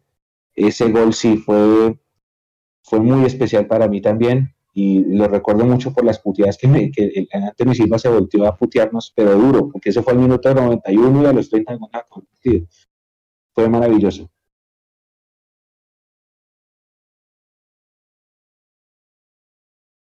¿Quién más quiere contarles de ese gol? Antes de pasar a escuchar a Rafa. Yo, estaba, yo recuerdo, estaba parcial ese día, tenía parcial, estaba estudiando una especialización en la Pontificia Universidad Distrital. Eh, y tenía parcial, entonces yo escuché el primer gol de Millos, hasta donde la memoria me, no me falla, el primer gol lo hizo Millos. Eh, empezó el parcial ahí medio, alcancé a escuchar que nos empataron y ya ahí sí me tocó desconectarme. Y yo afortunadamente el parcial no, no era complicado, lo resolví rápido. Y lo primero que hice fue salir a buscar dónde, dónde terminar de ver el partido y había una tienda de, comida rápida ahí en la, sobre la octava antes de llegar a Cuatro Parques. Y, y era de unos costeños, me acuerdo. Entonces estaban dando el partido ahí y yo dije, bueno, pues comamos algo y con eso pues veo el partido y pedí un perro. Y, y entonces terminé de ver el partido y es, es, curioso que dicen que recordar es vivir y, me acuerdo tanto exactamente de como de 10 segundos antes del gol. Lo, me acuerdo como si el gol lo hubieran hecho ayer. Porque yo estaba sentado a la mesa y, me y el televisor estaba, digamos, allá en una esquina y yo vi la jugada y vi que quedó encarando al arco y me levanté y me fui acercando al televisor, televisor cuando entró el balón salí corriendo del, del, local a gritarlo en la calle, allá en Cuatro Parques y lo gritaba y lo gritaba cuando me volví a mirar, los, los, los, los dueños del local se habían salido pensando que yo me, había, me iba a volar para no pagar el perro que me estaba comiendo. Entonces salieron todos a buscarme a ver estaba, pero yo había dejado mi maleta y todo ahí en... O sea, ah, salieron a celebrar con usted. Y, y, entonces volví y les dije que pensaron que me iba a volar, se instala la maleta y les va a pagar, no sé qué. Y entonces me decían, a ver, si, a ver si, si, van a poder con el Junior, que nos que bueno, vamos a ver, vamos a ver. Y hay un resultado que la gente no se acuerda, porque es que no solamente fue haber ganado en, en, en Ibagué, que fue importantísimo ese día se nos dio otro resultado que nos dejó a nosotros con la primera opción de pasar en, en la última fecha, que fue que el paso le empató al Junior en Barranquilla. Si, Junior hubiera ganado, Junior hubiera tenido la primera opción en, en, el último partido. Entonces yo me acuerdo, y, ese, me acuerdo mucho que ese partido era después del de Millos. Entonces, pues después de celebrar y eso, cogí mi radio otra vez y puse el de, el de Pasto y Junior y me fui para la casa escuchando ese, el de Junior Pasto, me fui escuchando el partido, creo que quedó 0-0 y pues ahí yo dije, no, estáis, creo, creo que nunca habíamos estado tan, bueno, creo que cuando Osorio en, Iba, en Neiva, también esa, en, en, en, ese, en ese cuadrangular que ah, pasó. Sí, señor. Creo que en ese también tuvimos la, la, la, primera chance, pero jugando en Neiva, que siempre nos iba mal. Esta Sí, vez sí, era acuerdo. primera chance y Bogotá, yo dije, esta es, esta es, o sea, no, no se nos puede ir. Yo estaba en Paipa, en ese eso partido que usted habla de, de Huila. Yo me acuerdo que estaba en Paipa. Y mucha, mucha gente escuchó ese gol por radio, o sea, por diferentes motivos. Estaba trabajando y, y demás. Vea, dice Miguel que muy en el. Él estaba trabajando y el gol lo escuchó por radio. Angélica C me dice, el partido del Tolima lo vi en mi antiguo portátil. No grité mucho porque había personas a mi alrededor. Mire una cosa que dice Gilberto Infante. Ese 2012, Bogotá era otra cosa. Todos unidos porque los equipos de la capital fueran campeones. Pues, el actual presidente, Petro, era el alcalde en esa, en esa época. Oiga, y vea que usted dice algo muy interesante, Edu, y es que cuando había tanta comunión entre hinchada, cuerpo técnico, Marcelo, directivos, no se le oye. escuchan, hola, hola, ya. Sí, sí, sí, sí, sí, yo lo escucho. Sí se le escucha. Lo que decía Edu, que había tanta comunión entre cuerpo técnico, jugadores, directivos, pues yo creo que influyó para muchas cosas. El tema del ganar el título, no dejarse caer por los golpes, pero fíjese que usted, si usted se pone a mirar, esa fue la última vez donde tuvimos protagonismo internacional, en esa sudamericana que llegamos a la semifinal, de ahí para acá, internacionalmente a nivel Conmebol, no pasó nada más, ¿sí? Recuerden la desastrosa Copa Libertadores que tuvimos el año siguiente, eh, y es que, de hecho decía al principio del live, mucha gente post 14 como que se volvió exigente, eh, pe- digamos exige muchas cosas, pero es que la vara Edu, compañeros, que deja Felipe Gaitán es muy alta, Ush. o sea, nunca he visto tanta comunión de la hinchada con los directivos y eso que él no venía Sí. fútbol. ¿Sí? Y, sí, y- sí. y el man entendió, la entendió y ahí fue cuando abrimos muchas tiendas, yo me acuerdo que había muchos puntos de tu boleta, sí, con muchas oportunidades de mejora, pero no había, inclusive yo me acuerdo que conseguir la camiseta esa dorada, la, la de la época del dorado, con la que jugamos en Madrid, fue supremamente fácil y todo el mundo estaba detrás de esa camiseta, o sea, no había, eh, eh, había stock en todas las tiendas, yo creo que realmente esa hay una dirigencia que entendió el hincha, fue, fue esa. Y, y- Uy, y creo que por eso la gente hoy está nacida con ese tema. Y yo, ahora que usted menciona ese tema, y, y ya que estamos hablando de recuerdos, yo me acuerdo que yo iba en un bus por la 100, llegando a la 19, oyendo radio, cuando me entero de, de que se acaba el, el proceso de, de Gaitán, de Hernán, de todo. Pucha, eso fue como una puñalada. O sea, yo iba en ese bus, me acuerdo que me bajé antesitos de llegar a la 19, no me acuerdo ni siquiera porque estaba yo por ahí y, y sentí una tusa durísima. Sí. Yo decía, ¿por qué, ¿por qué me está doliendo la salida de un directivo? O sea, ¿por qué? Y bueno, el tiempo después me dio la razón. Pero me acuerdo mucho de eso, de cuando Claro. por radio la noticia de que se, se iba para el carajo todo. Gaitán, Torres y el mundo se estaba yendo para mierda y, y- y- yo lo vi por radio en un bus y me quería morir, weón. Claro, porque es que se acuerda que no, no, a, a mí a mí me pareció, por ejemplo, que no nos cayó la maldición del campeón, porque después se acuerda que dicen, no, eso siempre él nunca clasifican a los cuadrangulares después de que son campeones, y Hernán Torres lo clasificó a los dos cuadrangulares, lo llevó a la final de la Copa Esa, en, en- en esa época, o sea, era cuando uno veía proceso, ¿me entiende? Y, y, cuando eso se va al piso, uno dice otra vez, y ahí comenzó el famoso círculo vicioso de la era Amber con, con Millonarios, pero bueno, no hablemos de eso, yo creo que es bueno hablar también de los recuerdos, ahorita vamos a escuchar a Rafa Roballo, Mechu, ahorita nombrar la nómina, lo que yo le decía, el módulo era Sí, acá distinto, está. 4-4-2, Aquí está, aquí eh, llega Watson Rentería, yo me acuerdo que yo, pues, creo que Watson, antes de Watson yo no había un jugador de ese talante, ¿no? Jugador, jugador de selección Colombia que ya había triunfado en el exterior y que viniera, entonces ahí comenzó todo el auge de Pepsi porque entiendo que Pepsi, corríjanme, asumió parte de la traída de Watson Rentería en esa época, pues obviamente el Pepsi con Millos y toda la cosa, hombre, realmente fue un, un proyecto bien bonito, ¿no? Dele, me echo Sobre con la nómina. que llegara y que rindiera, güey. Porque esa era la otra, ¿no? Que sí, que grandes nombres y todo el cuento, pero el hombre llegó y rindió. Exacto. Y, y yo creo que ese tipo de jugadores nos han hecho falta en momentos deci- decisivos. Es que uno ve la sangre fría con la que el hombre cobró el penal en la Sudamericana. Hermano, cuando para el 3-3, pf, viejo, Sí. o sea, ¿sí me entiende? O sea, una locura, una locura esa vaina. Mechu, usted iba con la nómina. Luis Delgado, Lewis Ochoa, Román Torres, Pedro Franco, Harold Martínez, Rafael Roballo, Johnny Ramírez, Mayer Candelo, Harrison Otálvaro, 4-4, Wilberto Cosme, goleador del semestre y Watson Rentería. Entraron Juan Esteban Ortiz por Johnny Ramírez, lo que usted contaba, Juanse. Entró Jorge Perlaza por Roballo. Jorge Perlaza votó uno en Medellín que hubiera sido ganar allá en la vida. Y entró Omar Vázquez, faltando 10 minutos. Omar Vázquez es el que vota el penalti. Medellín, Leandro Castellanos, Daniel Bocanegra, Diego Werner, que fue la figura del partido hasta que votó el penalti, Jefferson Mena y Jorge Arias, Julián Guillermo, Amílcar Enríquez, Luis Tipton, Sebastián Hernández, exmillonarios, Felipe Pardo y William Zapata. Entró Andrés Correa por Tipton, que fue el que votó el penalti, Andrés Mosquera por Zapata y Andrés Ortiz por Bocanegra. Esos fueron los, las dos formaciones de ese, de ese partido. El árbitro fue Luis Sánchez, del Valle. El técnico era el bolillo. Y el técnico era el bolillo.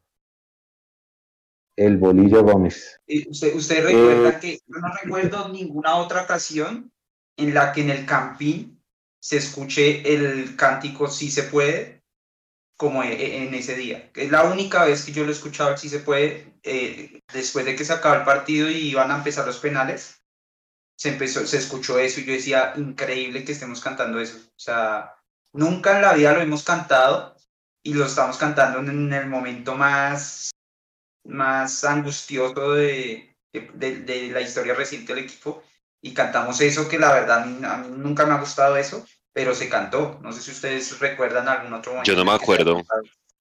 Okay. Yo, me, me, acuerdo que hay un, un, uno de los, de los seguidores de Mundo Millos que está conectado ahí con nosotros mencionó a Dairo, que en el partido contra Junior casi nos hace gol y que la sacan de la raya Uy, eh, para ir a la final. sí, sí, sí, claro. Y, en el, y, en, y, y, un año antes Jairo había disputado los penales contra nosotros en el Once Caldas y pasó lo mismo esta vez con el Medellín. Amílcar Enríquez cobra uno de los penales de, del Medellín y cuando Millonarios jugó con Richard Páez contra Once Caldas en esa serie de penales que ganamos en Manizales, Amílcar Enríquez también cobra penal con el Once Caldas. No, sí, no me acuerdo de ese. No, ese es Alexis Enríquez. No, no, no, no que se lo come, porque él lo hace, pero Amílcar ah, ok. ¿También estaba? Sí. Yo no me acuerdo de ese dato, sí. Oh, bueno, es bueno. El, el partido como el, el, partido como partido fue flojo. O sea, no fue un tremendo espectáculo de, fútbol. Después del gol ya comenzaron la pariera, la comedera de uñas, ese gol, a mí el gol del, del empate del Medellín se me hace un gol retonto de pelota quieta. Y después Felipe Pardo va y lo celebra allá en la tribuna, ¿se acuerdan? Y lo terminan echando y el bolillo por allá le pega tremenda levantada que porque se hizo expulsar. Eh, y, la, y pues terminamos con, o sea, sufriendo y todo el mundo comiéndose las uñas. Eso, esa llegada a penales no se la deseo a nadie. Y en el estadio es de las peores sensaciones que uno puede sentir. A mí me sorprendió que, nadie estuviera peleando el penal de, el gol que le anulan a Watson, ¿no? que Watson hace gol, lo anulan y a mí me sorprendió mucho que en plena final y nadie protestara que ese, gol anulado. Y no hay muchas repeticiones tampoco, no hubo muchas réplicas en la señal de televisión y yo decía, pero ¿por qué nadie va a ir a Legacy? Es un, es un gol que parece legítimo y me sorprendió que el que Millonario seguía como, no, bueno, listo, hay que seguir jugando y nadie fue a presionar al árbitro ni nada. Sí. Oiga, y otro, otro pequeño, es que yo creo, yo, ya, ya uno pues analizándolo en frío, yo no sé ustedes cuántas veces han visto el partido. Yo me lo he visto, el partido completo me lo he visto que unas seis veces. Eh, yo siento que el equipo también se contagió de los nervios que tenía la hinchada. por eso ese segundo tiempo, el segundo tiempo jugamos muy mal. Ese segundo tiempo, yo por eso decía que se acabe rápido ya, porque si el equipo se va a contagiar. Y por eso el empate y toda esa cosa. Sí, Sí, sí, sí, fue, un tema. Ahora, de los que usted nombró, faltan en la nómina, ¿no? Ahí, porque ahí están los, los, los actores de reparto que salvaron la, la patria muchas veces. Ahí faltó Tancredi, Tancredi faltó Iturralde. Iturralde. Está, Iturralde. Está Nelson Ramos, que estaba lesionado, pero pues él hizo parte de la campaña. Eh, el tercer arquero era Andrés García, que tapó un partido en pasto porque la titular estaba jugando en Argentina, que se comió un 3-1 estaba eh, Leonard Vázquez, que lo entrevistamos acá también en Mundillos, estaba Iturralde, estaba Luis el Leticiano Mosquera, estaba, si no estoy mal, Joyver González, creo que estaba en ese equipo, estaba, bueno, ya, estaba Elkin Blanco, Elkin Blanco también hizo parte de ese plantel, estaba José Luis Tancredi, estaba, bueno, Omar Vázquez sí jugó, estaba Urbano, que el pescadito que se fue con medalla y, y, no hizo nada en ese semestre, creo que jugó dos partidos. Y estaba Lluvia Esprilla. Ah, el gol del Atlético de Madrid. Estaba Perlaza. Perlaza es el que le pone el gol a Otálvaro. La jugada es toda de Perlaza. Sí. Eric Moreno. sí, estaba, estaba Eric Moreno. Estaba Eric Moreno, que era el tercer delantero. Y acuérdense, acuérdense que. Osvaldo Enríquez. Que en ese equipo estaba Enríquez. Y acuérdense que le hace un golazo al Junior, ¿se acuerdan? Sí, me acuerdo.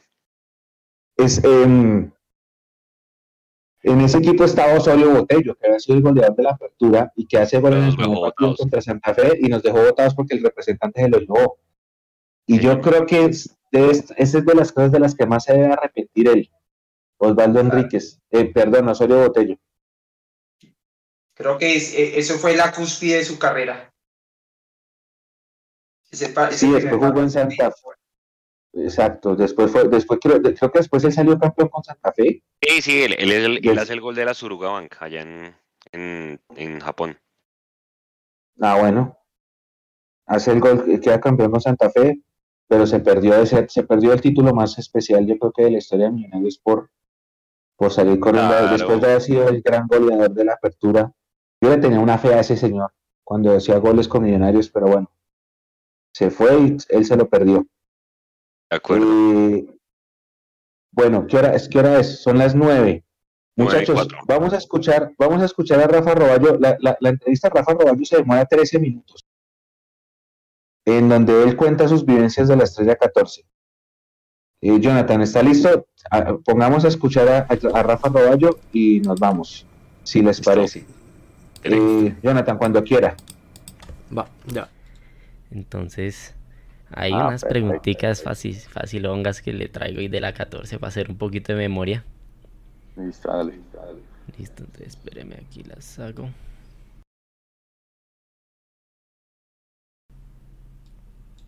Listo, entonces. 3, 2, 1. Amigos de Mundomillos, ¿cómo están? Miren, estoy aquí con Rafa Roballo en este especial de, de la 14, recordando un poco de, de lo que fue la 14 Bienvenido Rafa aquí a Mundo Millos y, quiero empezar pues hablando sobre hace 10 años ya, ya fue que sucedió este, este granito de aquel 16 de diciembre. Yo tenía apenas 14 añitos, coincidencialmente también tenía 14 años. Y, bueno, pues está aquí para hacer un poco de memoria de lo que fue esa, esa gran hazaña. Y quiero empezar con, con su regreso en ese semestre. Usted llega de Chicago para el segundo semestre del 2012 la primera pregunta es, ¿el título fue una revancha? Bueno, un saludo para ti, Nico, obviamente para toda la gente de Mundo Millos y quien nos está viendo eh, en este momento. Eh, no, no, fue una revancha. Lo que pasa es que yo, eh, cuando me voy para Estados Unidos es porque me sentí que el club no había valorado todo el esfuerzo que había hecho los años anteriores. Eh, siempre lo dije, era uno de los que más minutos tenía en cancha en, durante los semestres, de los que más partidos jugaba eh, y económicamente era de los que menos ganaba. Entonces, cuando se termina el contrato, yo me siento a negociar para, renovar un, nuevo contrato con el club. Y lastimosamente, como ha pasado muchas veces con los jugadores de la casa, eh, la renovación no llegó a un feliz término porque la parte en la que uno espera que el club valore el trabajo, pues no, no es efectiva y termina uno sintiéndose un poco utilizado en ese aspecto, porque pues no no pide millones para volverse rico, pero sí que sea una renovación en la que el club se dé cuenta que uno es de los que más partidos tiene encima, de los que más minutos juega cada semestre y de los que más le ha tocado poner la cara. Entonces, por ende, al ver que en México, en Estados Unidos, tenía mejores propuestas económicas, que son lugares donde obviamente no ven el día a día que uno tiene, pero que sí ven el trabajo que uno hace partido tras partido, pues tomé la decisión de irme por un bienestar familiar, por una estabilidad también para, para mi casa.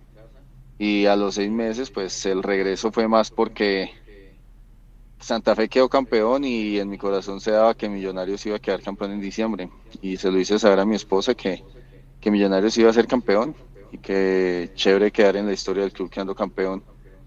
Eh, y termino regresando porque, bueno, en su momento el club decide pagar la cláusula de rescisión al Chicago Fire, que estaba muy alta, pero decide pagarla por, por el tema de, de que regrese, que porque se habían equivocado en no haber renovado el contrato conmigo. Y, y, pues si bien regreso a Millonarios, económicamente no como en su momento lo esperaba cuando me fui, eh, sí por debajo, muy por debajo del tema de Chicago. Eh, fue algo que le dije a mi esposa, vamos a cambiar, digamos, de pronto la estabilidad económica que tenemos aquí en Estados Unidos por, por la gloria y por quedar en la historia del club. Y termino regresando es por eso, porque yo sabía y sentía que íbamos a quedar campeones en diciembre. Entonces fue como cambiar el tema económico por el tema de, de un título con, con Millonarios en su momento, que llevaba muchos años esperando la hinchada y que yo también en los años que ya estaba en el club pues anhelaba una liga. Ya había quedado campeón de Copa y sabía más o menos eh, lo que es celebrar con, con el equipo y con la gente, entonces esperaba la liga y...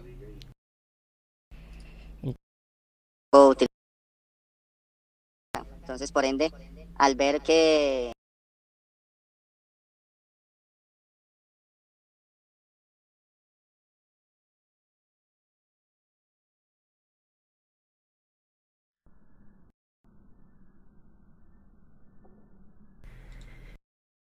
Entonces, por ende, al ver que en México, en Estados Unidos, tenía mejores propuestas económicas,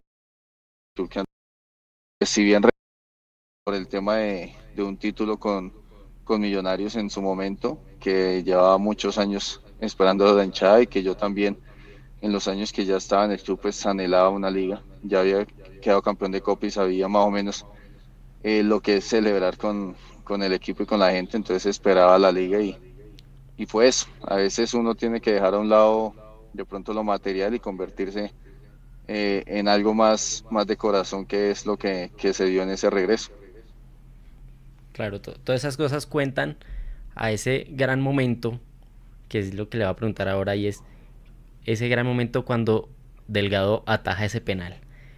Obviamente el instinto es salir a correr, a celebrar como locos, pero ¿qué sintió en ese momento cuando Delgado ataja el penal? Agradecimiento a Dios. Yo estuve ahí al lado de los profes, del profe Hernán en el banco, obviamente del Chusco, de Alejo, de Sarta, de Oscar Cortés, bueno, de los compañeros que estamos en el banco en ese momento. Yo acaba de salir hacía unos minutos y lo único que hacía era orar, darle gracias a Dios por el título que nos iba a regalar y decirle al profe que tranquilo, que eso era de que ya en el momento Lucho iba a tapar el penal, les decía, aquí Lucho sale figura. ¿Por qué? Porque Dios así lo quiere y, Él es el escogido, nadie más. Y en ese momento que tapa el penal, yo arranco a correr y lo primero que pienso es, Dios, gracias, gracias porque pues Él sabe cómo hace sus cosas y en ese momento le dije, escogiste a la persona que tenía que, salir figura y, es el, y en ese caso era Lucho ese, es, eso como usted decía, que, que, le decía tranquilo, profe, que, que, esto es de nosotros, sin ánimos de, de, juzgar a nadie, porque pues sabemos el calibre de situación que estaban viviendo en ese momento, ¿cuál jugador le sorprendió por su estado anímico en la final de ambos lados? Tanto valentía y, echarse el equipo al hombro, como el jugador que, que, de pronto se asustó, se arrugó, así como en el documental que decía que Lewis no quiso patear el penal, así, un detallito así. Eh, el tema de Gani. Ganiza, cuando ingresa por mí, entra con una actitud en la que se quería comer la cancha en los minutos que faltaban. Eh, es más, entra y termina pateando uno de los penales con, con tranquilidad. Creo que, que eso demostró, digamos, la unión familiar que teníamos como equipo. Porque pues nadie se quiere perder una final, nadie quiere ser suplente de una final y pues Gani le tocó, pero ingresó por mí, faltaban yo creo que 12, 15 minutos, no sé, más o menos. Y yo me acuerdo que cuando en el tema del cambio yo le digo, bueno, dale con toda Ganicita que, ahí está el tema suyo. Aquí usted otra vez la, la rompe y me dice que sí, que con toda. Y verlo como ingresó, me parece que eso demuestra que todos éramos importantes, tanto los que iniciábamos o los que iniciaran, como los que estuviéramos de recambio. Entonces, eh, el Gani, eso, eso demostró como ese amor por, por lo que era jugarse una final y por, por millonarios, porque todo el mundo sabe que Gani con el rojo también es hincha de- del Medellín y el, su amor por Medellín también está presente, pero es un profesional y ese amor de, de jugador y, de profesional lo demostró hasta el momento de patear su penal también.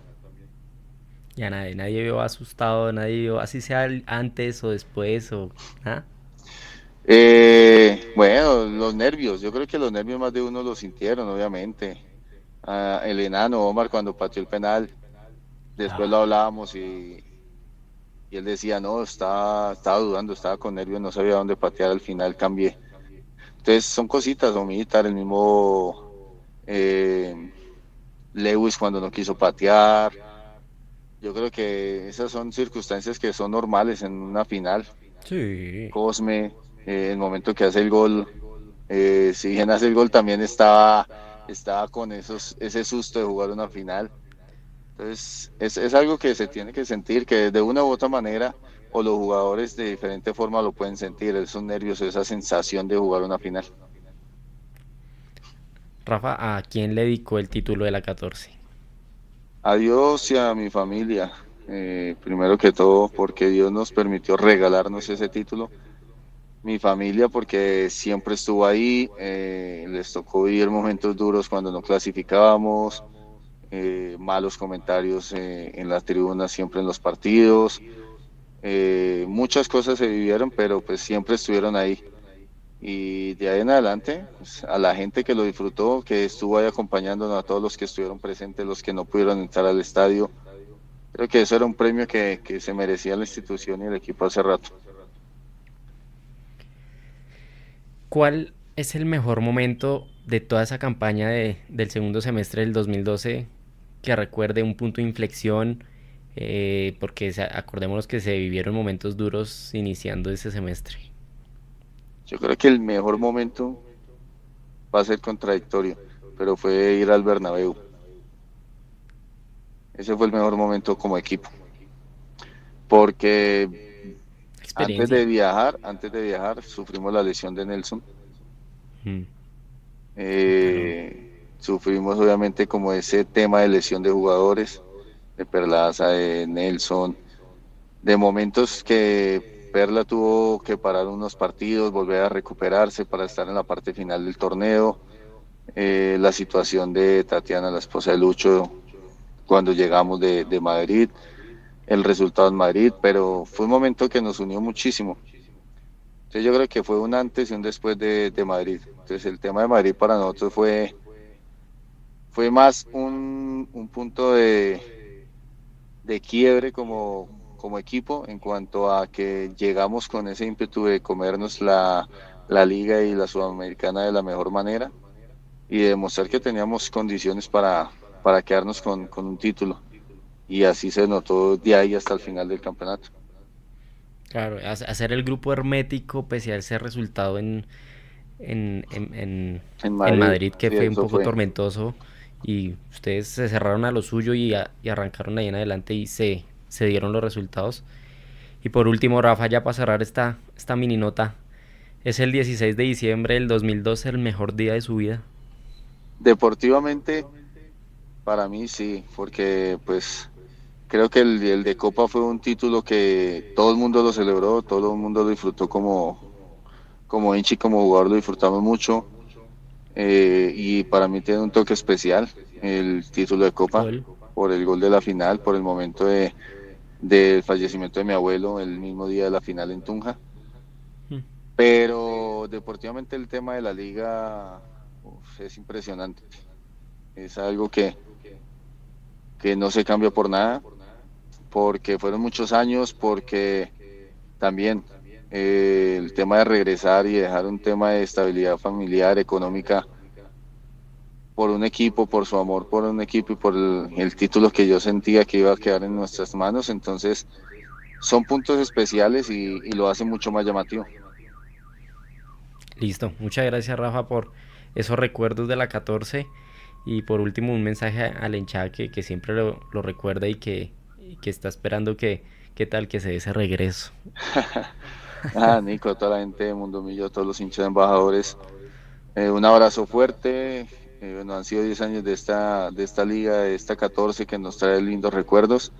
Esperemos que los sigamos disfrutando en nuestros corazones. Eh, si es la voluntad de Dios regresar, créanme que estamos en óptimas condiciones físicas, deportivas. Eh, y como lo he dicho siempre, el deseo de, de, poderme retirar de mi equipo en cancha, no del fútbol profesional, pero sí de mi equipo, siempre está presente. Eh, no vengo, si se diera la posibilidad, no llego a quitarle el puesto ni a decir que tengo que ser titular por encima de Larry, de Juan Carlos Pereira, de Steven. Esos monstruos. No, pero que si regreso es porque sé que los puedo sentar, porque físicamente, deportivamente me preparo, me mantengo bien y estoy en óptimas condiciones para luchar por un puesto siempre. Grande Rafa, que sea lo que Dios quiera y que sea lo mejor para Millonarios. Muchas gracias. Vale, un abrazo. Yo no, yo no me acordaba, compañeros, de lo de, de lo de Ganiza. Ganiza es hincha del Medellín y pateó muy bien ese penalti. A mí se me había pasado ese pequeñito detalle de Ganicita. Un abrazo gigante a, a Gani donde quiera que esté. Hincha. Hincha, y lo mismo que Lewis. Lewis también vinieron de allá en el 10 como se remontó Arango cuando empezó la reconstrucción de Millonarios después de que casi nos, nos desaparecen. El profe se tuvo que ir pero él pide un saludo muy especial eh, para Diego Márquez. Él dice que hay una variable que no tocamos, la gente que vio la 15 y no vio la, perdón, que vio la 14 y no vio la 15, o que vio la 14 y no vio la Copa de este año, o que vio la 14 y la 15 y después ahora ya no están con nosotros. Y uno de esos casos es el papá de Diego, así que un abrazo para Diego Márquez y para toda su familia que es, entran dentro de estos, de estos escenarios. Ha sido muy bonito el programa de hoy, eh, muy nostálgico de recordar cosas muy bonitas de, de hace 10 años. Así que un último mensaje, eh, arranco con Alvarito, un último mensaje antes de despedirnos. No, pues comentando un trito que dijo Roballo, yo, yo, lo escuchaba y, y ahí cabe el, el tema de, de, el cuento de los de en esos momentos me gustaría ser una persona religiosa así como lo era él. Yo en, que, que, decía que estaba tranquilo porque, porque Dios no lo tenía.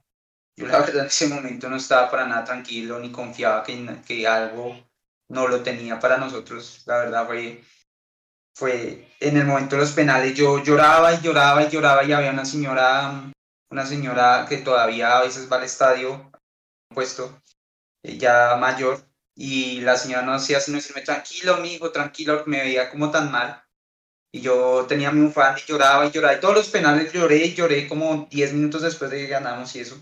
Para mí no fue nada, no, no tuve ninguna, o sea, sí creía que lo podíamos ganar, pero en ese momento obviamente era difícil y saber que, que Roballo en ese momento sentía y que diga que, que volvió porque sentía que iba a ganar, pues me, me sorprende mucho. Y nada, ya para, para terminar, bueno, y otra cosa ahí que para reflexión más adelante, no sé por qué siento que Roballo, en alguna oportunidad se lo pude decir, le pude dar las gracias en persona. Eh, y no. No, pero pues, mira, mira, Alvarito, que eso para mí es una minoría, ¿sabes? Yo, yo siento que es mucha más la gente que quiere a Rafa que la que no, pero muchísima. Sí, puede ser. Y nada, muy bonito este programa porque yo siento que esto, es, yo siempre digo, recordar es vivir. Por eso yo siempre defiendo el tema de los títulos es importante, pero no es lo único importante. Y si bien estamos recordando un título, también del lado del título hemos recordado muchísimas otras cosas muy bonitas. Y, y una de estas, y lo que hemos recordado, y es lo que, lo que siempre lo lleva a uno a pensar, que todo lo que se ha hecho y lo que hacemos por este equipo vale la pena por tener estos recuerdos, estas alegrías, llorar de alegría de solo recordar. Eh, ahí sí como el, el, otro meme vale cada maldito segundo y, y, lo seguirá valiendo. Yo sé que cada maldito segundo que estemos aquí hablando de mí, yo si estemos en el estadio y estemos desde lejos alentándolo y viéndolo, valdrá la pena siempre. Gracias, Alvarito. Ahí se le alcanzó a quebrar la voz en algún momento del programa Así que sé que lo está sintiendo desde el corazón. Muchas gracias por, por acompañarnos hoy, también al profe que se tuvo que retirar. Don Juanse. O a toda la gente que va a ver este programa, porque mucha gente seguramente se lo repetirá en el podcast, en, Spotify, que ya somos una compañía para ustedes en los trancones de, de, Bogotá y seguramente lo vamos a seguir siendo el siguiente año y los próximos años que vienen, de verdad, para nosotros y a toda la gente que no nos vio, pero nos escucha, pues que les haya servido y que les haya traído buenos recuerdos eh, este programa, que será el, el objetivo principal. Recordarles ese excelente momento de cuando tuvimos que pasar por muchas cosas tristes como, como hinchas, pero creo que llegó el día. Eh, es un título que nunca se nos va a olvidar a los que tuvimos la oportunidad de verlo, a los que no. Eh, hombre, desde donde quiera que estén, eh, un abrazo para ellos porque no pudieron celebrarlo igual que nosotros, pero creo que en la historia y en la memoria del hincha va a quedar por siempre.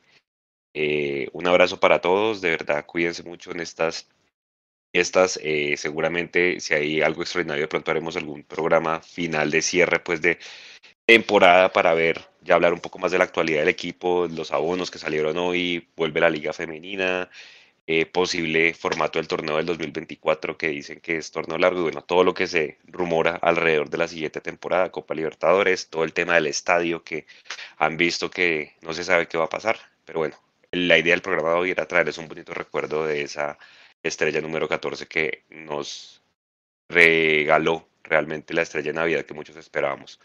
10 años y a esta hora seguramente hace 10 años muchos estábamos celebrando con nuestros amigos y familiares eh, desde donde quiera que esté, no solamente en Colombia, sino en todas las partes del mundo, Millos. Un abrazo para todos y feliz fin de semana. Gracias, viejo Juanse. Edu. Ay, eh, nada, yo creo que nosotros ya sabemos lo que es sufrirla y ya sabemos lo que es pasarla mal.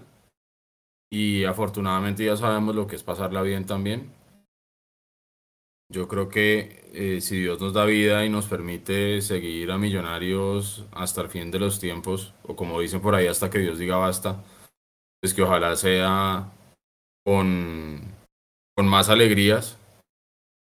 Eh, creo yo que esta hinchada mm, no solamente se lo merece, porque yo creo que a veces no es hablar de merecimiento únicamente, sino ha, ha demostrado ser lo suficientemente fiel, resiliente y, de mucho aguante.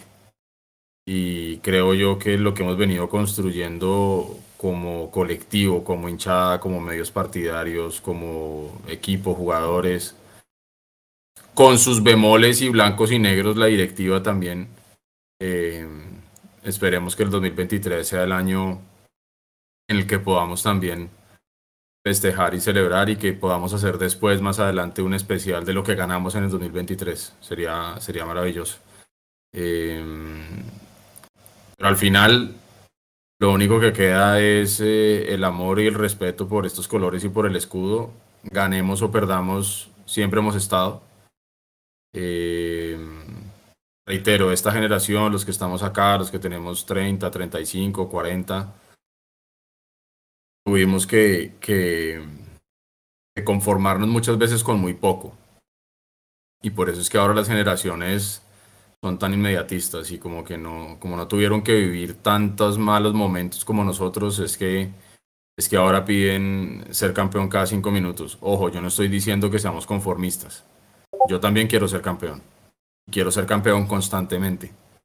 Eh, porque eso es lo que construye o revalida eh, la grandeza de un equipo. Y lo hemos hablado muchas veces con Mecho. La grandeza de un equipo se mide en títulos. No en cuántos seguidores tiene en Twitter, ni cuántas tendencias genera, ni, ni siquiera cuántos abonados logra meter. Eh, son títulos y poder tener un, una representación eh, consecuente y lógica con el nombre a nivel internacional. Y creo yo que ahí estamos al debe. Mm, ojalá esta Copa Libertadores en fase previa en la que vamos a estar con, con los bombos que aparentemente no, no sería tan complejo. Yo le estoy rezando a los dioses del fútbol para que nos toque Nacional Potosí o Bolivia y yo pueda viajar a Potosí a ver a Millonarios. Eh, que ojalá sea así. Pero yo creo que al final eh, Millonarios es ese estilo de vida y ese, ese amor que nosotros tenemos que independientemente que nos haga pasar una noche mal, al día siguiente simplemente uno no se puede enojar con el equipo. Y, y es la comunión que tenemos todos y es lo que nos une a nosotros acá en Mondomillos, es lo que nos une para hacer un live, para hacer un programa después del partido, para hacer una transmisión, para hacer un magazine, eh, para acompañar a la gente eh, que puede ir al estadio, los que no, los que estamos por fuera, los que no. Eh, y al final todo termina siendo millonarios. La canasta básica familiar de muchos se constituye por el abono, por la camiseta y poder estar. Y creo yo que esto que vivimos hace 10 años fue espectacular por el peso histórico que nos quitamos de encima. Mañana celebraremos los 5 años de la final contra Santa Fe, que también fue importante. Pero los que me conocen también saben que, que yo también exijo y que yo también quisiera que Millonarios no solamente vivamos de estos recuerdos fugaces, sino que sea una constante. Creo yo que estamos construyendo el camino pero ya es hora también de, de empezar a recoger. Y quiero pensar que el 2023 va a ser el año de recoger todo eso que hemos venido sembrando con tanta paciencia y que va a ser el año de ojalá muchas vueltas olímpicas por todos nosotros y por nuestro corazón azul y blanco que a veces duele pero que siempre va a estar latiendo hasta el final. Así que aguante los millonarios siempre, aguante azul y blanco en nuestro corazón y a toda la gente si no nos vemos más pues un gran abrazo, felices fiestas, disfruten mucho su familia, disfruten mucho a las personas que tienen a su lado, si los pueden abrazar, si los pueden besar, si pueden estar con ellos en estas fiestas, aprovechenlo. Eh, no hay nada más lindo que poder estar con la familia y con los amigos en esta época. Y nos veremos en el 2023, ojalá siendo campeones de todo, porque esa es la gran obligación que tiene Millonarios. Y ojalá siendo una gran participación a nivel internacional. Un abrazo y como siempre lo dijimos acá, incluso antes de Larry Vázquez, solo millos locas. Edu, ¿cuánto hay de, de donde está usted hasta Potosí? No he tenido que ir nunca, pero en avión eso deben ser como 40 minutos. Eso no es lejos. El tema es que creo que no hay vuelos de regreso. O sea, creo que sí o sí uno tiene que quedarse en Potosí para volar al día siguiente. Hasta donde estoy yo, pues. Pero. Y ese, ese es el equipo donde estaba, donde estaba Núñez.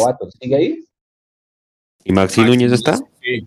sí, sí, sí, Tengo entendido que sí. Creo que no han salido. De hecho, a Maxi le fue muy bien acá.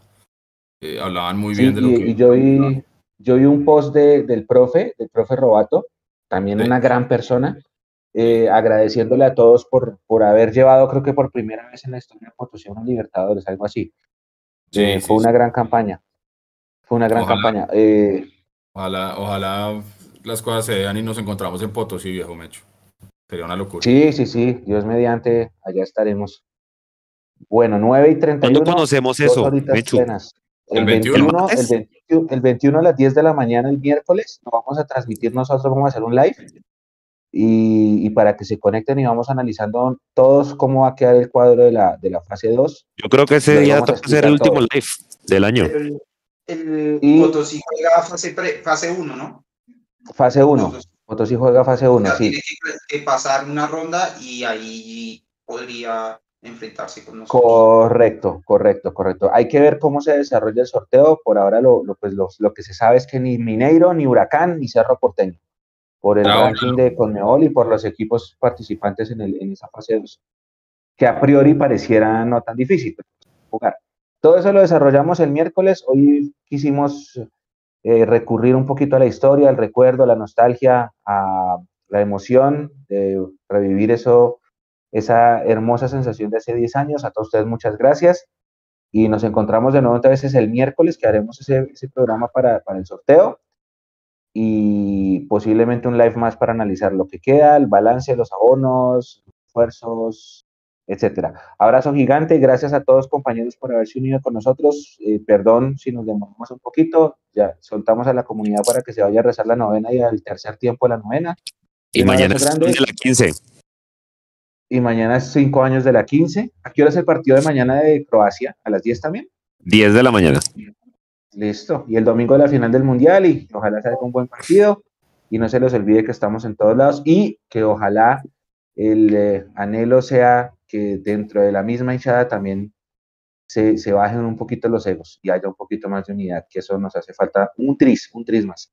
Un abrazo gigante. Nos despedimos. Chao. Chao. Chao, chao.